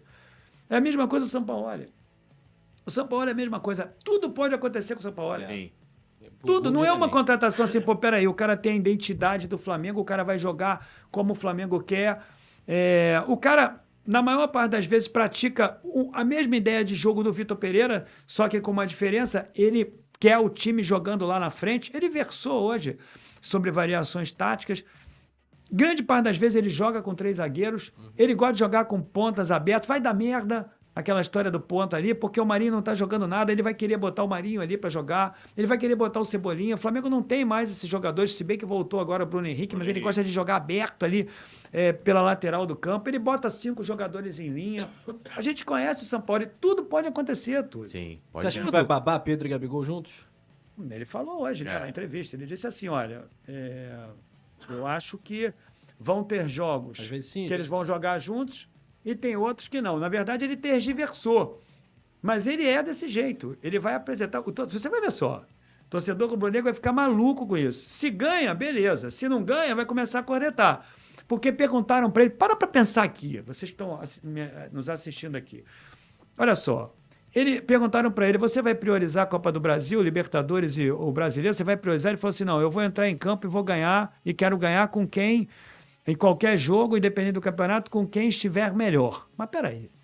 Nós sabíamos que todo time tem 11 titulares. É. Que ele guarda os titulares para quem? Para quando for jogar partidas mais importantes. Quais são as partidas mais importantes? Pô. Copa do Brasil, Libertadores. É isso que ele vai fazer. Vai botar time que a torcida alcunhou de alternativo ali. Perdeu uma, perdeu duas, modifica a formação, começa a corneta. Torcedor, esse pessoal não, precisa, não, não entende isso. Torcedor do Flamengo não está habituado a isso. Isso não é cultura do futebol brasileiro. O torcedor se incomoda com isso. Eu me incomodo, tu se incomoda, todo mundo. Não tem essa história. Ah, não, mas A própria dela- direção do Flamengo se incomodava, né? é. E contrata o cara que faz isso, pô. Ah, não, mas aí o Sampaoli, mas aí o Sampaoli o quê? Mas ele habla espanhol, pô. É. Facilita. Ó, o- eu sei que o Gil tem hora. Não, É, eu por mim, eu ó, tá aí. é, se- posso ler os superchats aqui? Vamos lá, superchat. Lembrando, Mas galera, geral água, dando like, ó. É, eu queria uma. Eu também Deixa queria, produção. like. Agora o Anderson vai salvar a gente um com a cafezinho aguinha. pra mim, produção, por favor. Vai trazer um balde de água. Pô, Aquela água fria que ele falou? é, Não, água fria não, produção, por favor, né? Ó o cara aí. Ó, geral deixando o like nesse momento, se inscrevendo no Deixa canal o seu Fernando like. Gil, seguindo o homem nas redes sociais, ele é muito brabo. E aqui também no Coluna do Fla, quase 800 mil inscritos, amigos e amigas aqui do nosso canal. Superchat, Túlio. Vamos lá, Engenheiro Plat, é, é, é, Engenheiro Plat, ele mandou aqui outra, é, outro super, ele falou pra mim, Túlio, lê, lê aí porque eu paguei, eu vou, eu vou ler, gente, eu, pode deixar. O Túlio acabou de ser comprado, é, É, isso que de a gente porque tá ele falando. pagou aqui o superchat, mas já, já, já responderam o superchat com outro superchat aqui, o Gil. É. Engenheiro Plat falou assim, a Fernando Gil, o cara que usou o do Deco e agora do Flazoeiro para se projetar e ter alcance Pô. perante as mídias digitais. É, já li aqui Engenheiro Plat, cadê aqui, Você ó? sabe o que é mão na parede? Ah. Mão na parede que vai começar. o quê? Bota aqui, ó. ó. Ó. Engenheiro Plat. é isso que esse cara quer. Rapaz, eu fiz uma live com o Deco, ia lá no pós-jogo, agora no Flazoeiro. Não ganho nada no Flazoeiro. Nada. Só pelo prazer de faz fazer. essa parede aqui pra sair na câmera. Tem que chegar. É aqui, ó. Aqui, Toma o sol na perna, aqui, ó. Tá aqui escrito É. engenheiro Plat, aqui, ó. ó. Com a mão na parede. É isso que ele quer. Eu não tenho nada, minha vida financeira tá resolvida, não tenho problema nenhum. O cara que acha que eu quero me projetar. Mas vou falar pro engenheiro Plat, é que o Flazoeiro não cansa de perder pra gente na audiência. É. Aí falou, pô, vou levar o Gil, que o Gil dá audiência. Toma, Cara, tá sabe o que, que o cara quer? Aí Vou te falar, o cara quer que eu me projete pra cima dele. Não vou! Não vou! Entenda uma coisa, você não vai botar a mão, não vai arranhar a mão na minha parede. Ô, engenheiro Plat, Plat. para de falar mal dos convidados aqui, Pô. pô. Pô, tem que Você é ficar bonito chato pra pra carvalho, cara. Eu sei Pô. como é que esses caras não brigaram. Ele é Esses caras não brigou comigo. O, o Engenheiro Plat sempre, é sempre nos elogia, sempre nos elogia. É, mas por pouco tempo. Tu vai É. vim aqui, daqui a... amanhã ele vai começar Ó, a Engenheiro, pô, que isso. Ele é das antigas, ele é das É antigas. das antigas. Vai lá, Ó, Ri- próximo. Ri- Riva César Pereira Tá na tela, hein? falou, Gil, queria aproveitar para pedir a Nanda em noivado. Aí, Gil. É, tem companheiros que gostam de abreviar a vida. Tem companheiros que gostam de. É, desiludidos com a vida. Tem companheiros que querem deixar a vida, que querem abandonar a vida. Tem companheiros que não querem viver durante muito tempo. Mas, já que ele quer conhecer a minha filha, eu já disse a ele, não tem problema nenhum. Hoje eu vou terminar a live, três horas da manhã. Tem um lugar ali em São Gonçalo, é, ali na fronteira, Niterói São Gonçalo, ali em Neves, sabe aquela rua escura pra Carvalho ali que entra pra dentro do Detran? Não é? A minha filha vai estar ali, companheiro. Ó, Seis e meia da manhã. Sabe aquela rua ali do Detran? Aquela que tu entra, tu fica com medo até de dia. Tu fala, porra, puta que pariu, o que eu tô fazendo aqui? Vou ser roubado, vão me comer aqui, porra. Sabe aquela rua? Então, é lá que é lá, companheiro, que Esse você é vai encontrar minha filha. Ó, Rogério Califrer, eu acho que é assim que pronuncia. Ele falou: esse engenheiro Plat é doador de brioco. Gil é um cara bacana pra caramba e grande pai. O engenheiro Plat vai pra casa do Carvalho. Disse aqui o nosso querido Rogério. É, aí, meu amigo, é aquilo, né? Que tem boca, fala o que é que. Né? Tô feliz, cara. É. Tô feliz porque a gente falou o nome dele aí. O Danilo Araújo falou aqui, ó. Gil Bene é um dos poucos caras que faz live do Flamengo e ao mesmo tempo aglutina várias torcidas rivais num clima muito bom. Minhas filhas é, são fãs. Abraços, tá aí, ó. Danilo Torcedor Araújo, do Galo. é, torcedor do Galo também. Deixa eu ver se eu perdi mais alguma produção. Pode até colocando na tela aí que eu tô. Não tem mais, né? Então, ó, a galera aí. Não, é- tem o Rafael Grossi. Ah, é? Mandou em dólar, inclusive. Que Que, isso, hein? Rafa? Pô. Tirou onda, meu xará. Ó, o Gil só entende de polo aquático. Outro corneta aqui pra você. Aí. É, Jogador, o- jogador de o- polo aquático. O, o polo aquático é, o, é um esporte raiz, né? É. É. É. E o Gil é o É, torcedor. o companheiro, é, nego fica me sacaneando. Essa história de Gil Bene aí, é porque eu fico contando as histórias de mulher, esses caras nunca comeram ninguém, entendeu? Aí é o seguinte, eu fico contando as minhas histórias de mulher, aí os caras, pô, por que nunca comeram ninguém? Eles acham que é mentira. Aí parece que o Naldo Bene tá mentindo pra Carvalho aí na internet. Aí ele começou a falar de, de Gil Bene e tal. É... E o, o Paulo Aquático também pode explicar muitas coisas boas na minha vida, viu? É um caminho, né? Ó, Também é um caminho. caminho. Temos alguns pedidos de histórias aqui pro Gil. Pô, vamos lá. Ó, o primeiro foi o até o Danilo Araújo que botou aqui, ó, história da Maria Maratona. É, a Maria Maratona é o seguinte, rapaz. É uma companheira lá perto de Miguel Pereira. O Rafa também agulou dois copos, né? E é o seguinte, cara, a, a companheira, meu amigo, eu vou te falar, ela era uma verdadeira ma- maratona. A companheira não parava. De, de malhar. Hum. Não, malhar não. Malhar, ué. Malhar. ela- Ploque, ploque. A mulher, a mulher era bonita, mas eu vou te falar uma coisa. A companheira tinha uma disposição, Disposição. ali, malandro. Que quando você achava que não dava mais, malandro, ela, pô, ela queria de novo. Ela é que nem o E Flamengo, aquela Gil. Pra jogar na e tem que ter ouvindo a torcida do Flamengo ali, Mengo, Mengo, Mengo ali, e eu tendo que honrar o manto, né? É, essa, foi, essa foi uma história épica. Porque ela- conseguiu jogar? Ela já, já. Joga pô, bem? não. Pô, pelo amor de Deus, cara. Aqui, aqui não é Deco. Pô, pelo amor de Deus. Pô, aqui não é Deco, aqui é Fernando Gil, pô. Pelo amor de Deus. Pô. É uma história aí que eu contei uma vez lá no canal. Tem todo um enredo, né? De como ela aconteceu e tal, mas em suma, é uma companheira aí que exigiu ali um, um dote físico, E uma, uma condição física é, mais apurada. Não é qualquer um que ia se dar bem ali, não. Se fosse o time do Vitor Pereira, não, não se dava Não, bem. não, não, não ia dar, não. Três zagueiros não dá. Não, não dá. Ó, é, Itaquerão quando salvou o paparazzo. Cara, aquilo ali foi o seguinte. Você salvou o Papa? Não, acho que deve, É foi o seguinte, cara. é, eu já te falei, né? Eu, em dada época, imagina só, cara, o cara que faz o bem pra tua filha. Pô, minha filha, o cara entregou a foto. O, o paparazzo é o seguinte, ele podia ter me cobrado Mil é, o reais. valor que ele quisesse. Não, eu ia pagar, porque a minha filha entrou em desespero. De repente, a minha filha vai lá e diz assim pra mim. é, essa é uma história até bacana, né? A minha filha fala assim, pô, pai, tô desesperada. Tal. Depois ela me liga, eu já tava, pô, preocupado saindo de casa, porque isso é muito importante pra ela. Aí eu vou lá, falei, pô, cara, tem que fazer alguma coisa. A menina chorava, gritava, depois ela fala, pô, ganhei a foto aqui. Ela vai e me mostra quem é o paparazzo. E aí eu comecei no YouTube, porque ela me mostrou o paparazzo. Eu falei, pô, deixa eu ver o cara aqui. E aí ele entrava lá, né, é, estriônico lá no, no, no YouTube, aquela coisa toda. Aí eu comecei a seguir o cara e a minha história no YouTube começou assim. E é o seguinte, eu até tive aí um, um problema com o companheiro que já está resolvido. É, um mal entendido que gerou ali um, Um estresse. é, um estresse ao vivo e tal.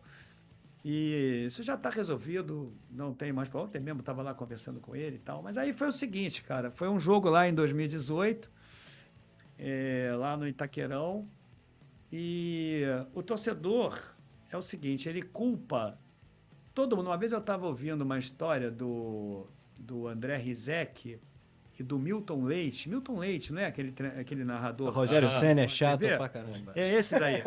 Querido, é, Milton. é, A batida! Ele É, estava Milton dizendo o Leite é seguinte, chato. que quando ele vai fazer O um jogo, Ceni. quando eles vão fazer um jogo e o torcedor da casa perde, tudo acontece com eles. Eles saem e os torcedores o culpam por aquilo. Começa a xingá-lo, como se ele fosse da comissão técnica do time É. que perdeu, etc e tal. E isso acontece, ô Túlio, muito no YouTube também. Viu? Acontece. Às vezes o Flazoeiro tá fazendo a live dele ali de pós-jogo e ele já até mudou de lugar. Eu falei, "Pô, você não pode fazer live ali, porque as pessoas vão saindo ali pelo É, canto e é. vão xingando. Elas acham que, independente da argumentação que nós temos, independente da nossa indignação, elas acham que é uma atividade remunerada e que você está Se tivesse ganhando influência. pelo Flamengo, etc., aquela coisa toda. Graças a Deus, é aquilo que eu te falei, nunca aconteceu isso comigo. Realmente nunca aconteceu. Mas acontece muito com os companheiros que são mais conhecidos. Entre eles o paparazzo, o flazoeiro. Não é uma questão de você ser odiado, não. É uma questão social, realmente. O cara querer te culpar por uma coisa que está acontecendo ali. é, apenas porque você é um ícone. É o cara que vai chegar ali por trás do teu vídeo, fala que quer passar, quer falar uma besteira para você filmá-lo, para ele lacrar lá no grupo de WhatsApp dele, aquela coisa toda. Então isso acontece. Aí, pô, acabou o jogo, jogo ruim pra caramba. Na verdade, eu fui o único que consegui fazer live ali naquele dia. E começaram a atacar o paparazzo. Começaram a atacar. E aí aconteceu o seguinte: é, o pessoal atacando e a coisa ficando feia. E eu virei meme naquele jogo, né? Porque eu fiquei muito puto. Aquele jogo ali, cara, O quê? foi uma derrota, gol do- 2x0. Semifinal do que o- Brasil. Gol do Paulinho, né? Pedrinho, de Pedrinho, fora da área. é, Diego o Pará empatou, depois É, o Pará mandou uma bola na trave no final do jogo. Então aquele jogo foi horroroso. Foi. Se do Flamengo tava cheia, o Deprimido. Corinthians estacionou um ônibus aqui no jogo de ida. Aí nós fomos lá, o Flamengo perde daquela maneira. Foi horroroso. 2 a 1 né? O jogo. Foi horroroso aquele jogo. Aí eu tô assim, cara, olhando pro gramado, esperando a hora de sair, porque ainda tem essa, né? Você tá ali, 40 minutos depois você sai. Aí tô olhando pro gramado, pô, tava chorando, cara, porque aquele jogo foi horroroso. Porque aquele jogo te me levou ao estresse máximo. Daqui a pouco eu escuto, pô, uns xingamentos e tal, a torcida xingando o cara e chapa ali esquentando. numa situação difícil pra caramba. Aí, cara, é aquele tal negócio isso que eu falo, né? Tem um aqui, tem amigo aqui, tem fulano tal, vai um, vai embora, vai outro, vai embora, vai embora, vai embora, vai embora. Aí o cara, eu falei, pô, malandro, não vou deixar o cara aqui. Né? Aí eu fui, pulei, ali tem um vídeo que eu pulo assim a cadeira, porque eu tava puto já com aquela porcaria daquele jogo, malandro, eu acho o cúmulo o próprio rubro-negro ter que xingar o rubro-negro. Eu acho o cúmulo, cara. Eu fiquei ficando puto, aí eu fui, pulei o, a cadeira e fiquei ali, não na frente do companheiro. Ah, Não Ao- na ao- ao frente, não na frente. À frente, mas ao lado. A sudeste É. do companheiro. aqui. E aí, esse vídeo acabou circulando por aí, enfim. Mas eu jamais ia deixar ali o companheiro numa situação difícil. O que aconteceu depois aí é mera circunstância do, do- da conjuntura.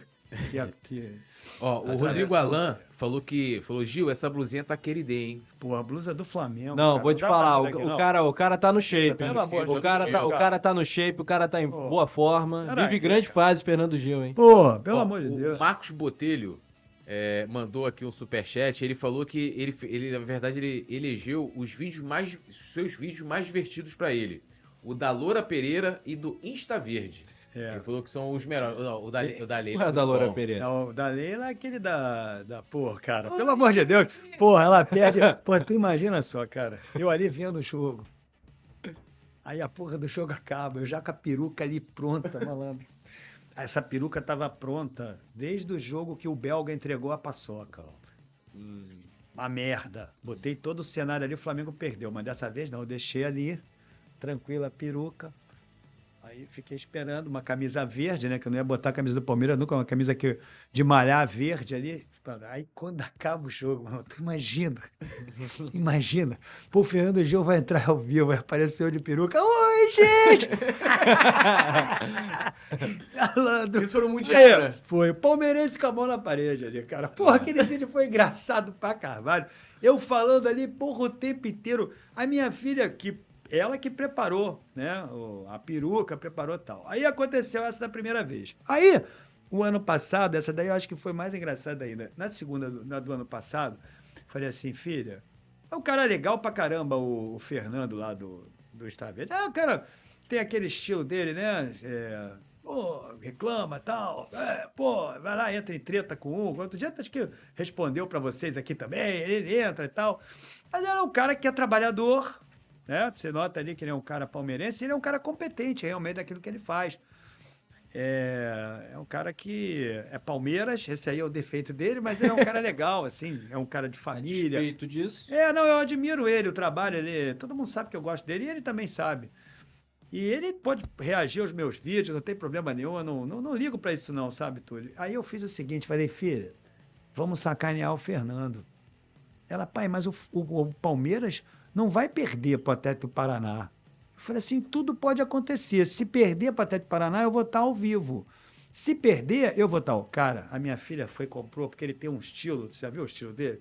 Tem um óculos Aham. dourado, assim, ele vai lá, bota umas camisas, assim, né? Ele é um cara estiloso, ele bota aquilo lá, eu falei, pô, vamos botar essa camisa aqui. Ela foi e comprou a porra do bigode aqui, cara, que ele usava bigode na época. Pô, meu irmão, eu ali ao vivo. Aí todo mundo achou que fosse entrar a Leila, mas não, entra o Fernando do Estavejo com boné. tu não viu essa porra, não? Cara, é engraçado. O pra da Leila eu vi. Eu vou te falar uma coisa, sabe o que, que é? Você, depois que acaba a live, você entra e fala assim, pô, eu vou assistir o Fernando Gil. Aí eu vou lá, pum, e entro. Cara, eu dava gargalhada comigo mesmo, porque aquilo é engraçado pra cacete. E aí, É, mas eu não tô falando isso aí zombando do companheiro. Aham. não. Outro dia ele botou também aí, o Flamengo perdeu, ele botou uma foto minha assim, pegou É. um corte meu assim, horroroso. Ele me sacaneia também. Não é sacanear o cara, porque, como eu falei, eu tenho admiração por ele, né? Pela, pela pessoa dele, pelo trabalho dele. Mas foi engraçado, porque foi uma produção criteriosa. Agora, tu imagina, aí nego começa lá no chat dele, ele estava ao vivo também. Ele demorou a entrar, ele demorou, porque ele sabia que nego ia atrás dele, ele demorou a entrar, aí acharam ele no canal, aí ele foi, abriu a live no canal dele, aí nego começa. Eu tava vendo depois no chat. Aí nego começa. O Gil tá te sacaneando, o Gil tá te sacaneando, o Gil tá te sacaneando, o Gil tá te sacaneando. Aí ele vai lá. Fala assim, pô, o Gil tá me sacaneando? Porra, então eu vou botar na tela. Peraí, quero ver o que que é. Ele fica meio puto. Eu quero ver o que que é. Apareço eu, cara. Pô, imitando ele. Mas ele levou, levou na esportiva. Ficou Porra. puto na hora, mas levou na esportiva. Ó, Maneiro. Ó, geral dando like agora, se inscrevendo, já já tem aqui o nosso resenha às 9 horas. O Gil também tem os seus, seus compromissos aqui após o Pode Falar. Fala aí, Túlio. Só, ó, paniquete do Gil. Pô, olha aí. Mandou Tá um vendo? superchat e falou: Hoje me tornei paniquete dele, sempre manjando ele. Isso, que alegria. An- Antes da gente partir pro, pro bate-bola e tal, tem Aham. mais uma história que é maravilhosa da? Cinderela. Ah, é. Da É- Cinderela essa foi é sensacional Ó, também. Silvio. Pô, levei uma piriguete pro Maracanã, rapaz. Piriguete boa pra carvalho. E a menina era Flamengo, né?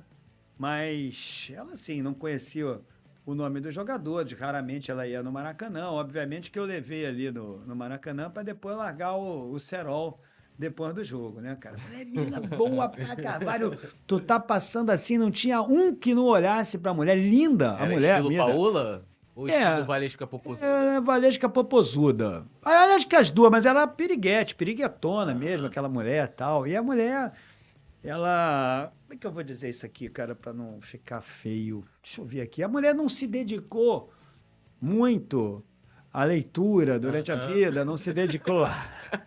Faltava as aulas de português, sabe? A companheira era boa de matemática, era boa de física.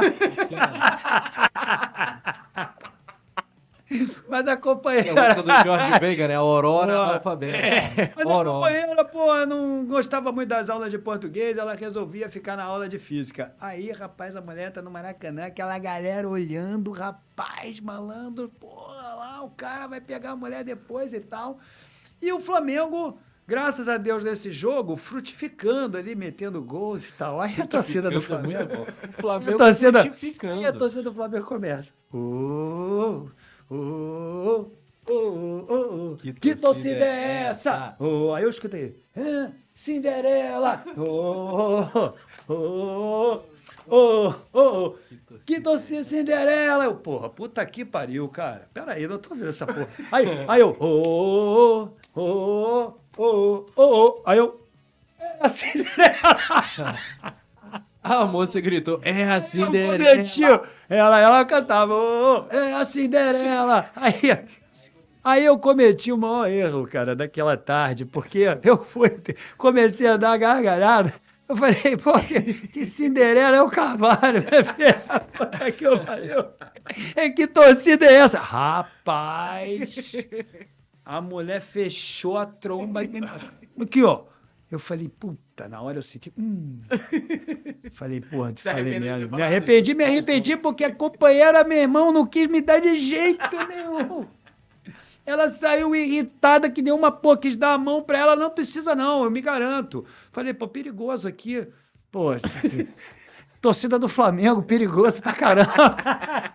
Usei de tudo. Pô, sai briga pra caramba aqui na torcida do Flamengo. Tu não sabia, não? Pô, torcida do Flamengo, pô, me dá a mão aqui. Não, não preciso, não, eu me garanto. Porra, cara, não liberou, mano. Que Ficou puta. Falou que eu a humilhei. Eu falei, não te humilhei, pô. Eu tava rindo porque tu tava cantando Cinderela, pô. Sei lá de onde tu tá saindo com a Cinderela. Ela, Cinderela é o Carvalho, pô. Aí reclamou pra caralho. Ó, tivemos um é momento épica. especial agora. Qual? Engenheiro Plat Ah. se rendeu. Ele falou, Se declarou aqui. mandou outro superchat e falou: Galera, na boa, eu sei que o Fernando Gil é uma boa pessoa. E aí ele contou que é, nunca que nunca esqueceu o dia que sua mãe partiu, você chorou na live, isso mexeu muito com ele. É, então acho que acho que essa agora é uma é uma bandeira branca do Engenheiro Plat e Gil fazerem fazerem as pazes aí e ficar tudo tudo O companheiro, eu, nessa época, ele até conversou comigo, sabe? Ele é um cara espirituoso, é, é um cara definitivamente, ele é inteligente pelos vocábulos que ele escreve. é, ele é, não estou aqui falando porque ele escreveu isso não, ele é um cara inteligente. Só que o, o- o problema do Plat é o seguinte, é que o Plat ele muda de temperamento assim, de semana para semana, entendeu?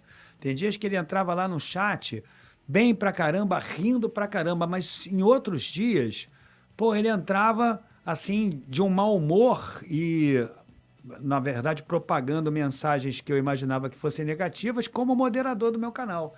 Mas eu conversava muito com ele, depreendia, e ele próprio uma vez falou assim pra mim, ele falou assim, é, eu tenho muita dificuldade em fazer amizade justamente pelo meu temperamento. Foi uma coisa dessa, uma conversa Sim. que eu tive com ele. Então é o seguinte, caramba, eu não posso ficar ali com o companheiro como meu moderador, por me fazendo críticas eh, que eu imaginava passassem do ponto, Sim. que exacerbassem. Mas eu não, não quero o mal dele. Eu, de forma alguma, o acho, nunca falei isso aqui, que era mau caráter, que era isso, aquilo. Eu falei, pô, só não posso me, eh, me concentrar muito na amizade com ele, porque ele é um cara volátil. Ele muda muito de, de humor. Sim. Não sei se já aconteceu aí, já aconteceu com o Deco. O Deco às vezes fica chateado. Não sei se ele tá lá no Deco ou não. Mas eu fico feliz que o companheiro esteja bem. E eu espero que ele tenha muita saúde e sucesso na vida dele. Vem cá, meu amigo, top 3 jogos do Flamengo mais marcantes. Ah, mais Flamengo especiais. e, e Atlético Mineiro em 1980. A maior final da história do Brasil. Aquela dali, meu amigo, eu vou te falar uma coisa, foi assim, Primeiro sensacional. Brasileirão, é. Antes disso, também teve um jogo que me marcou muito. Rondinelli, foi você tava lá? Rondinelli. Hum, É isso que eu ia falar. que beleza. Esse jogo aí, pra mim, foi épico. E o outro, cara, foi o Gabigol metendo dois gols ali contra o, Pô, é- River Plate, cara. Eu não acreditava mais, eu dentro do estádio. Aquilo ali, eu vou te falar uma coisa, Túlio. Aquilo ali foi o dia mais feliz da minha vida como rubro-negro. Eu Você tava também. lá? Tava lá. Eu, Estávamos e a minha todos, filha. Estávamos todos lá. Foi o dia mais feliz da minha vida como rubro-negro. Depois eu não pude mais ir viajar, porque a minha mãe faleceu e o meu pai tá comigo, tá forte, tá bem, o Miguelão, e eu não vou deixar o companheiro. Então eu não fui no Uruguai, não fui ano passado no Equador. Esse ano eu espero ir, porque Que é aqui no Rio de. Janeiro. É.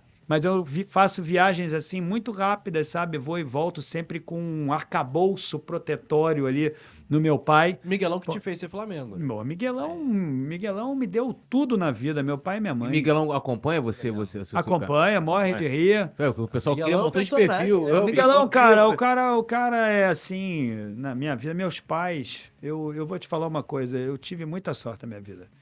Muita. E no esporte, de ter um pai como o meu. Vou até evitar falar, porque eu choro quando eu falo isso. Porque eu sei que a vida acaba, né? É difícil pra caramba. A vida acaba e você tem que superar e um dia isso vai acabar. né? E a minha filha, eu acho que ela tem a mesma idolatria que eu tenho pelo meu pai. E meu pai é tudo. Meu pai foi um cara, é um cara assim fantástico. Me levou para tudo quanto é lugar.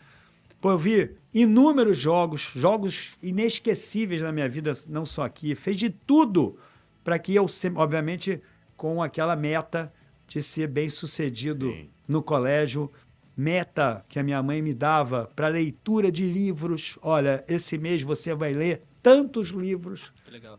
É, tantos livros, sempre com metas, mas eu, eu sempre tive uma sorte assim inacreditável. E esse evento aí que eu acabei de te citar foi o mais feliz da minha vida. Esse lá do. a galera aqui Maravilha. falando bastante aqui do Miguelão. Miguelão é, é. raiz e tal. Miguelão é brabo.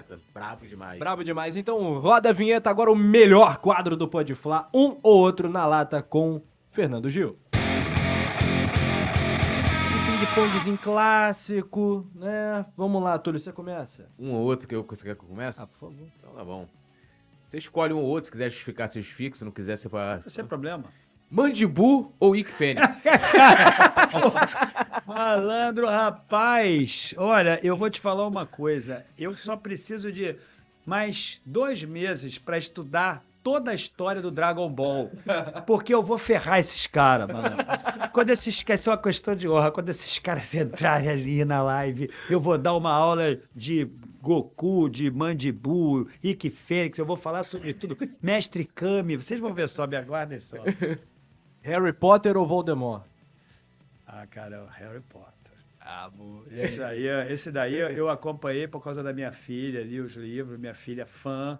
A minha filha vai até num, num, evento anual que tem num castelo lá em Campo do Jordão. Ah, sei negócio, é. sabe eu também é? sou fã, também sou Já ouviu falar? Já. Ela é Nunca da corrente Sancerina, não é Sancerina. Sancerina, isso aí. Ela vai, da, ela vai, ela frequenta, ela estuda isso uhum. e ela me fez gostar disso, porque de é fato é, é uma trilogia. Também?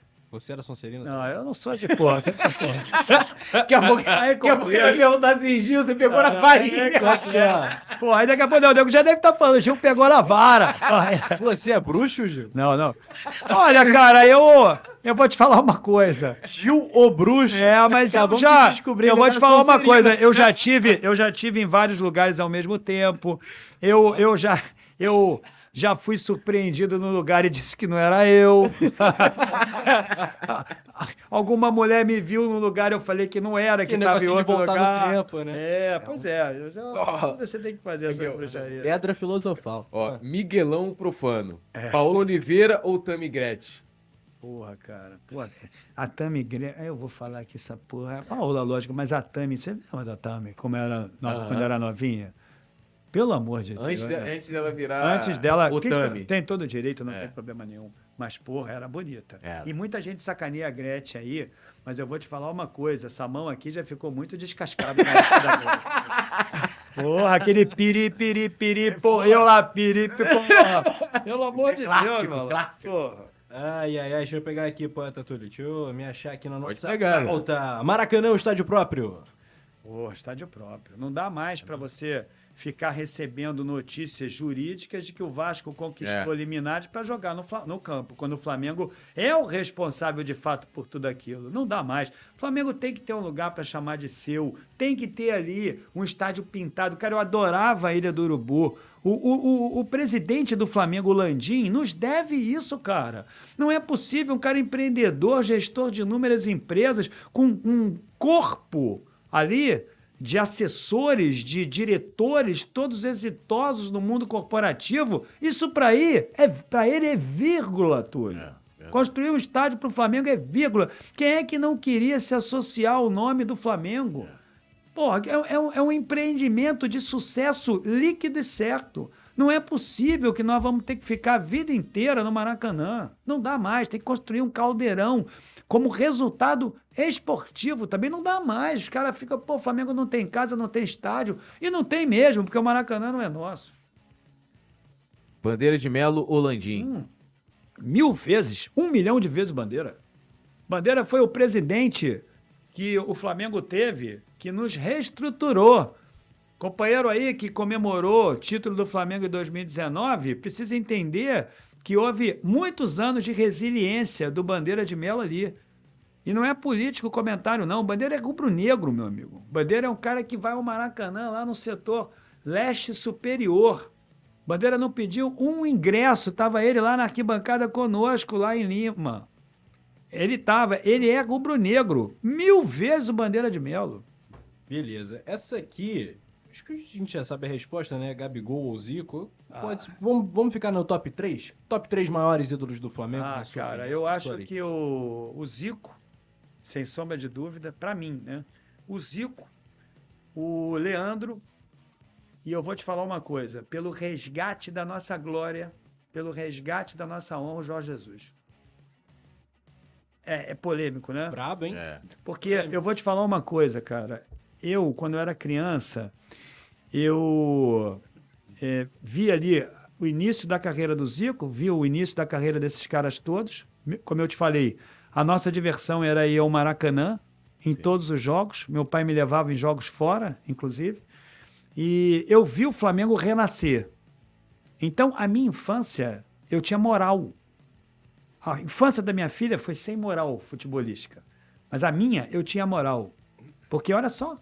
Pô, Flamengo 78, 79, 80, 81, 82, 83, depois 87, caramba. Pô. Então, a transiência da minha infância para adolescência e depois fase adulta foi excepcional. Depois, nós encaramos ali um hiato que eu não diria nos envergonhava, porque nós continuamos a amar o nosso escudo, mas anos, hiatos, sem glória e sendo eh, vilipendiados pelos torcedores adversários. E o cara chega no Flamengo e resgata tudo aquilo. Porque para mim ele é o grande nome daquele time ali, resgata tudo aquilo, aquele orgulho. Depois de anos, não, para mim ele é tá entre os top Bolado, 3 bolado. do, do- Legal, do legal. Flamengo. É, Goku ou Vegeta? Cara, eu acho que o Goku. O Goku é mais eu acho que o poderoso. Goku é o Goku é mais poderoso do que o do que o Vegeta. Do O Vegeta parece assim meio Nutella, meio tricolor, né? O Goku tem aquela cara de mal e é boa pinta e o companheiro deve ser garanhão também, então eu me identifico mais com ele apesar do sufixo, né? O su- o sufixo é meio problema. Poderiam ter posto É ali por- o outro Porque se, sufixo. se separar as sílabas e, e traduzir para o inglês, É fica complicado. mais esquisito ainda. É. Vai, brioco! Ei! Ó, vamos lá. Urubucão Flazoeiro. Cara, olha, eu vou te falar uma coisa. É, o Flazoeiro é um cara que mora no meu coração, cara. Ele teve aqui com a gente. O é um. Flazoeiro é o seguinte, cara. Ele é um cara que, que onde ele precisar de mim, ele vai poder contar. Pô, eu tava ali, cara, numa circunstância difícil. Minha mãe tinha falecido. Pô, o companheiro, rapaz, me ajudou pra caramba. Que legal. Ele fez aquela história toda lá na, na- no Ministério da Fazenda. Ele, cara, que, pô, sem tempo nenhum. Tu imagina, o cara não tem tempo pra nada. Pra nada. Ele chegou pra mim, não, peraí, eu vou te ajudar. Me levou pra dentro do Maracanã, numa época que nós não tínhamos jogos, né? não podíamos ir aos- ao, ao estádio. Aquilo ali pra mim foi super importante. Aquela fase toda da pandemia, eu assistindo aos jogos pelas mãos, pela ajuda Sim. dele. É, eu sou grato também ao Ronaldo, desejo sucesso a ele. Eu apenas acho que o Ronaldo, ele de fato é, é influenciado por uma pessoa que é muito boa para ele e tal, mas que, no meu entendimento, me afastou dele. Uhum. Mas eu desejo todo o sucesso dele, todo, todo. Eu achei até que a coisa tinha sido contornada. Cheguei lá na confraria, Uhum. o companheiro não falou comigo direito, nem olhou na minha cara, né? Me apertou a minha mão. Fiquei triste até, porque eu pensei até que tinha superado isso. Sim. Porque o Ronaldo me mandou uma mensagem é, quando meu cachorro morreu, ainda tem essa, né? Meu cachorro morreu em, em 2021, foi uma merda também, duas perdas seguidas. E o meu cachorro morreu, eu tava na merda, ele me viu, eu também recebi a notícia da morte do meu cachorro, já estava ruim, tinha- aquele dia eu tinha levado duas vezes o cachorro, a última até para sacrificar, aí quando eu cheguei lá, o COD vai, olha para minha cara assim deita, eu, eu, eu não tive vontade, trouxe o COD para casa, fui fazer a live, recebi a notícia no meio da live, no início da live que o meu cachorro tinha morrido, eu já sabia, foi melhor, né? Aí ele depois manda uma mensagem para mim e tal, aí a gente começa a conversar assim esporadicamente. Porra, não sei o que aconteceu, cara. Cheguei lá na confraria, É, fui lá cumprimentá-lo, o cara me tratou assim, com reservas. Meio triste, não sei o que, que é. Acho que problema dele é que ele, na verdade, pode receber uma influência que ele imagina que seja importante, até acho, que eu não vou falar quem, mas que me afasta, que me afastou dele. É, o problema dele comigo foi esse, mas é um cara assim, de caráter ilibado, é uma pessoa muito boa que só pratica o bem, viu? Ronaldo é um cara que também mora no meu coração e que se ele precisar de mim e quiser, eu vou lá ajudá-lo. Agora, o Flazoeiro, cara, é um cara é, que é realmente muito especial na minha vida. É, e o carinho, a relação É. a- com a Urubucã vai ser pra É. sempre, né? Não tem que eu quero deixar bem claro aqui que o Ronaldo é um cara Certo. é correto, viu? O Ronaldo é um cara correto. Legal. Então, próxima vinheta agora, notas de 0 a 10. Túlio. Eu começo de 0 a 10. Mauro César Pereira. Olha, pelo passado, pelo passado dele, eu diria que nove. Na atual conjuntura Era o seu zero. comentarista preferido? Não, não era. Ele não era, não. Eu gosto é, muito de é, comentaristas assim mais práticos, sabe? Que saiam assim da. Por exemplo, hoje eu diria pra você que o melhor deles é o Pedrinho. Ah, eu sabia que você ia falar dele. Gosto muito. Eu gosto de cara que vai ali e desmistifica a coisa. O cara que consegue detalhar. O cara que consegue pormenorizar. O Mauro César sempre falou muito em tese, mas eu admirava aquela, aquele ímpeto de cobrança que ele tinha. Sinceramente, eu admirava ele. Mas de uns tempos para cá, ele realmente mudou. Algumas pessoas dizem que foi porque ele foi para o YouTube. É, eu não posso aqui diagnosticar se foi por causa disso ou não, mas de fato é, ele hoje é completamente diferente do que era no passado. Eu tenho respeito que ele não tem por mim, né? Porque ele fica falando algumas coisas, alguns adjetivos assim, nada republicanos, mas isso é uma questão dele. Eu nunca falei isso dele, mas eu te diria hoje zero, É. hoje zero, mas no passado uma nota bem alta para ele. Meu comentarista preferido é o poeta Túlio. Obrigado. E meu narrador preferido é Rafa Penedo. Momento rasgação de É. Vai. De novo? É você, parceiro. Não, pô, eu Ah, falei. sou eu, né? É. Rodolfo Landim de 0 a 10. Olha, cara, nota 5 pro Landim. 5. E vou explicar por quê. Hum. É, você não pode apenas observar o resultado do trabalho de uma pessoa por uma vertente, ainda que ela seja a principal do Flamengo, que é o futebol. É, é um cara que se faz dotar de princípios de gestão, eu diria, modernos. É um cara que aglutinou uma equipe que fez o Flamengo se desenvolver em outros âmbitos. O Flamengo conseguiu sobreviver naquele momento cáustico de pandemia e se soerguer no ano de 2022. Isso é mérito da gestão Sim. financeira, isso é mérito. Marketing, é, pois é, ele, ele, ele, ele é um cara que realmente consegue conversar e ser respeitado em alto nível em diferentes âmbitos por onde ele circula.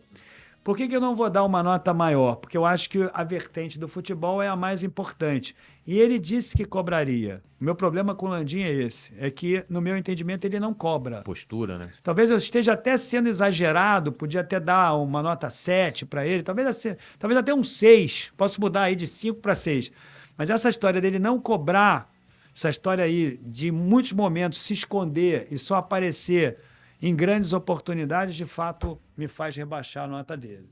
É, é, só posso fazer uma parte aqui. Eu postei nossa. Não lhe dou a parte. Diz outro. Que isso, candidato? Vai lá. É, eu postei lá no Twitter, né, nossa foto, falando isso. Eu vou até seguir, eu não sigo o Gil nas outras, eu sigo só o Gil no. no, no, no- no- seguindo o Gil aqui no, no Twitter. Aí botei, o Simon fez um comentário, botei nossa foto lá, pô, tô aqui, Gil e tal. Ele botou assim, ó. Grande Gil, com a mãozinha assim. Ficou meio, meio esquisito isso. Simon. Cara, talvez o Simon tenha recebido alguma informação de alguma mulher que o negócio é grande mesmo. Ele foi e botou isso aí. Com certeza foi, ele vai dizer aí. Tenho com a mãozinha assim, né? agora- É, ele, ele, ele- ele com certeza. Com ele, certeza Ele, é, ele recebeu, alguma companheira ligou pra ele e falou assim: pô, grande Chico.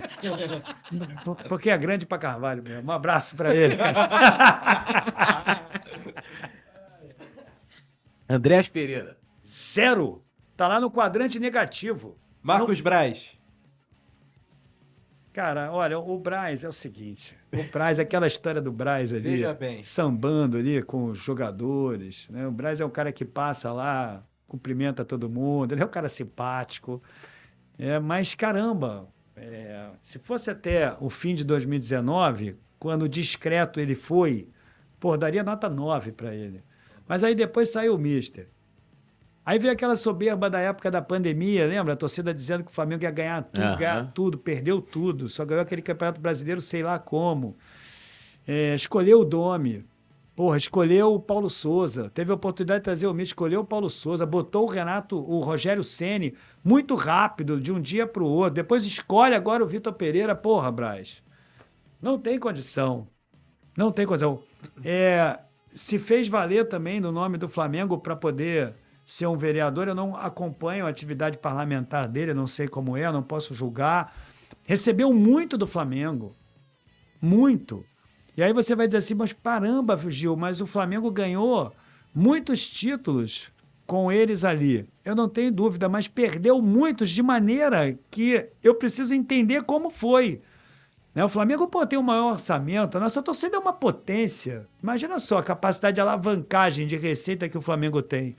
Isso é inquestionável. Perdeu títulos de bobeira, porque não teve cuidado ali na escolha de treinadores.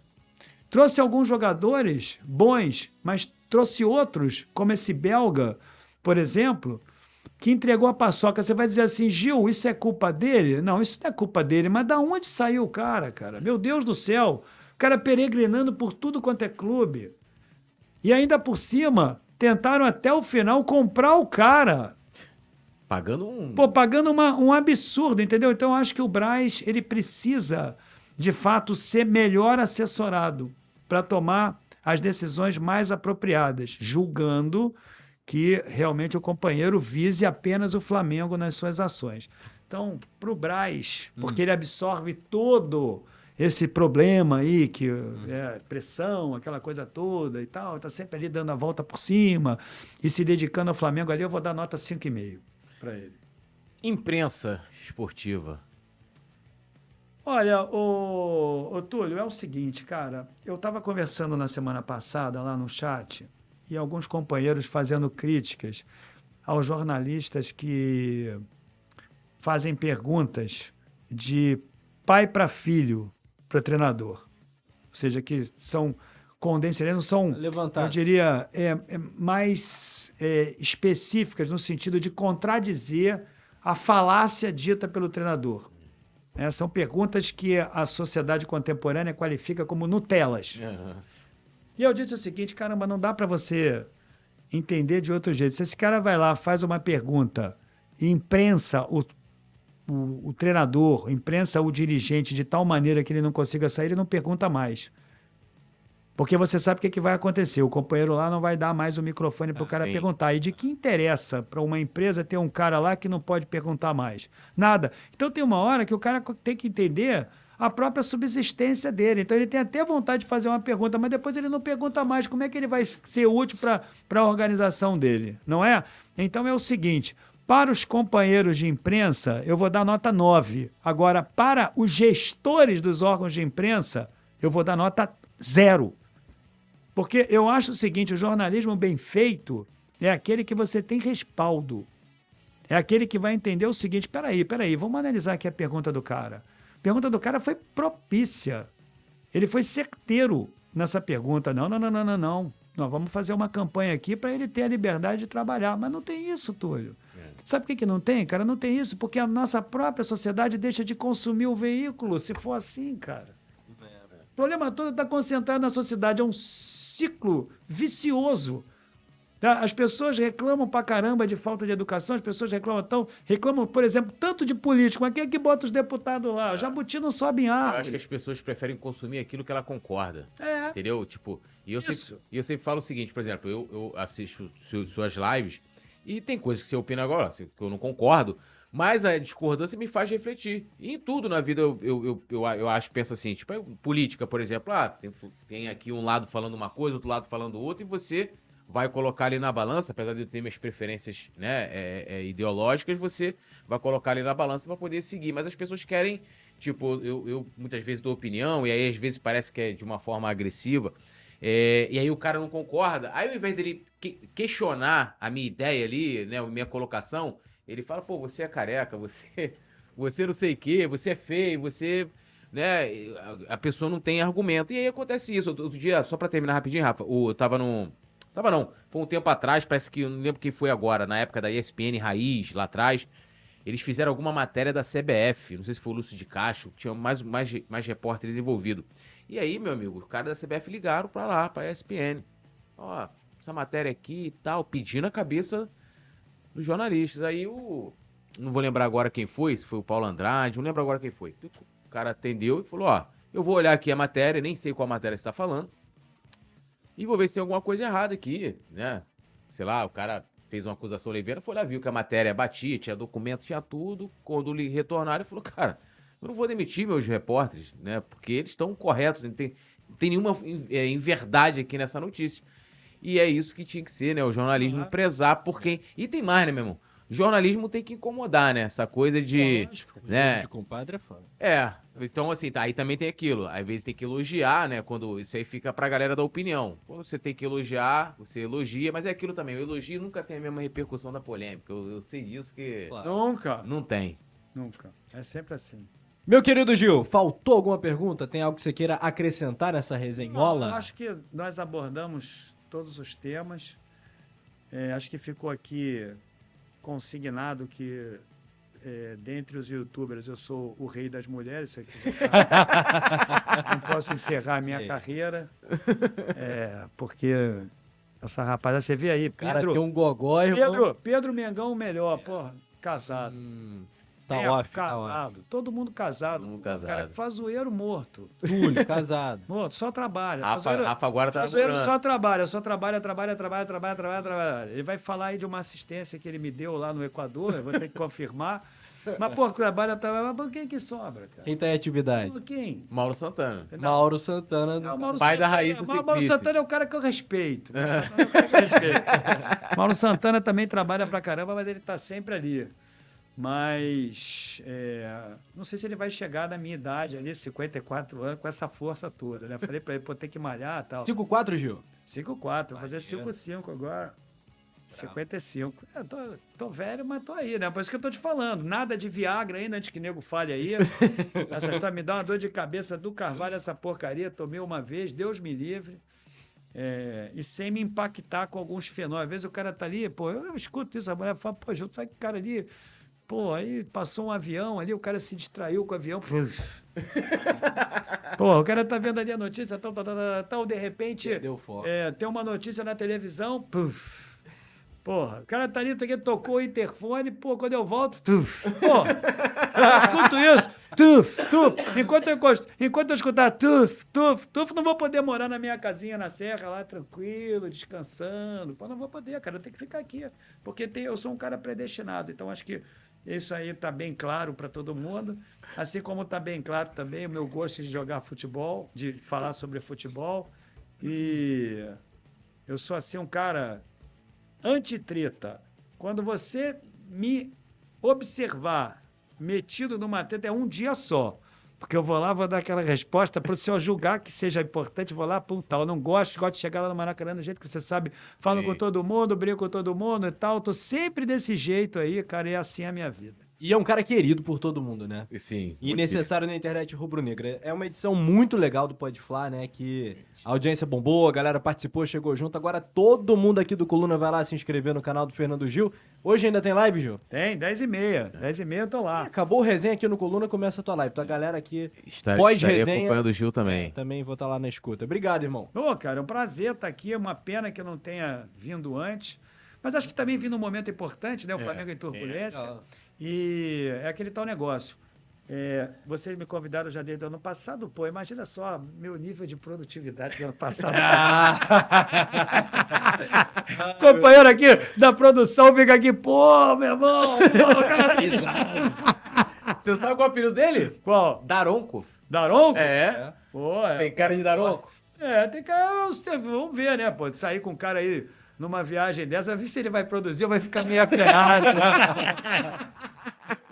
Sensacional, galera. Então é isso, dedão no like, poeta Túlio. Tamo juntasso. Tamo junto, Gil. Uma Valeu. honra. Eu sou seu- fã do seu, do seu trabalho, da maneira com que você se comunica. A E. cultura desse cara é um negócio completamente fora da Eu, curva. eu, vi- ele sabe disso, eu fico mandando. Eu falei, cara, olha isso Uma aqui, Gil, chorando de rir, né? Chorando de Que rir. admirar. E vida longa pra você. Sei também que além de grande comunicador que você é ali, você também é um grande cara também. Vejo as pessoas. Eu nunca escutei ninguém É falar. unanimidade. O Gil é um cara Tio isso, tio. É aquilo, muito o carinho, o carinho, o cuidado que você tem com sua filha, né? Tudo isso a gente vai observando ali nas histórias e tenho admiração por você muito grande, uma honra te receber aqui. Aí, muito Volte obrigado. sempre. Tô esperando o convite. Valeu. Valeu, galera. Até o próximo Pode Flá. Tamo juntasso. Saudações rubro-negras. Alô, nação do Mengão! O Coluna do Fla tá concorrendo ao prêmio IBEST na categoria Esportes. Vamos votar e votar muito para mostrar a força da nação rubro-negra e ajudar o Coluna do Fla a ganhar esse prêmio importante. Vamos votar! O link tá na descrição do vídeo e fixado nos comentários. Alô, nação do Mengão! Esse é o Coluna do Fla. Seja bem-vindo. Se inscreva no canal, não esqueça de deixar o seu like. Pega o link, compartilha pra geral. Comente, comente bastante, queremos te ouvir. Aqui você tem a melhor transmissão dos jogos do Flamengo na internet. O Coluna é brabo e tem o Pode Fla, o podcast da nação. É muita resenha e um show de cobertura do maior do mundo, do jeitinho que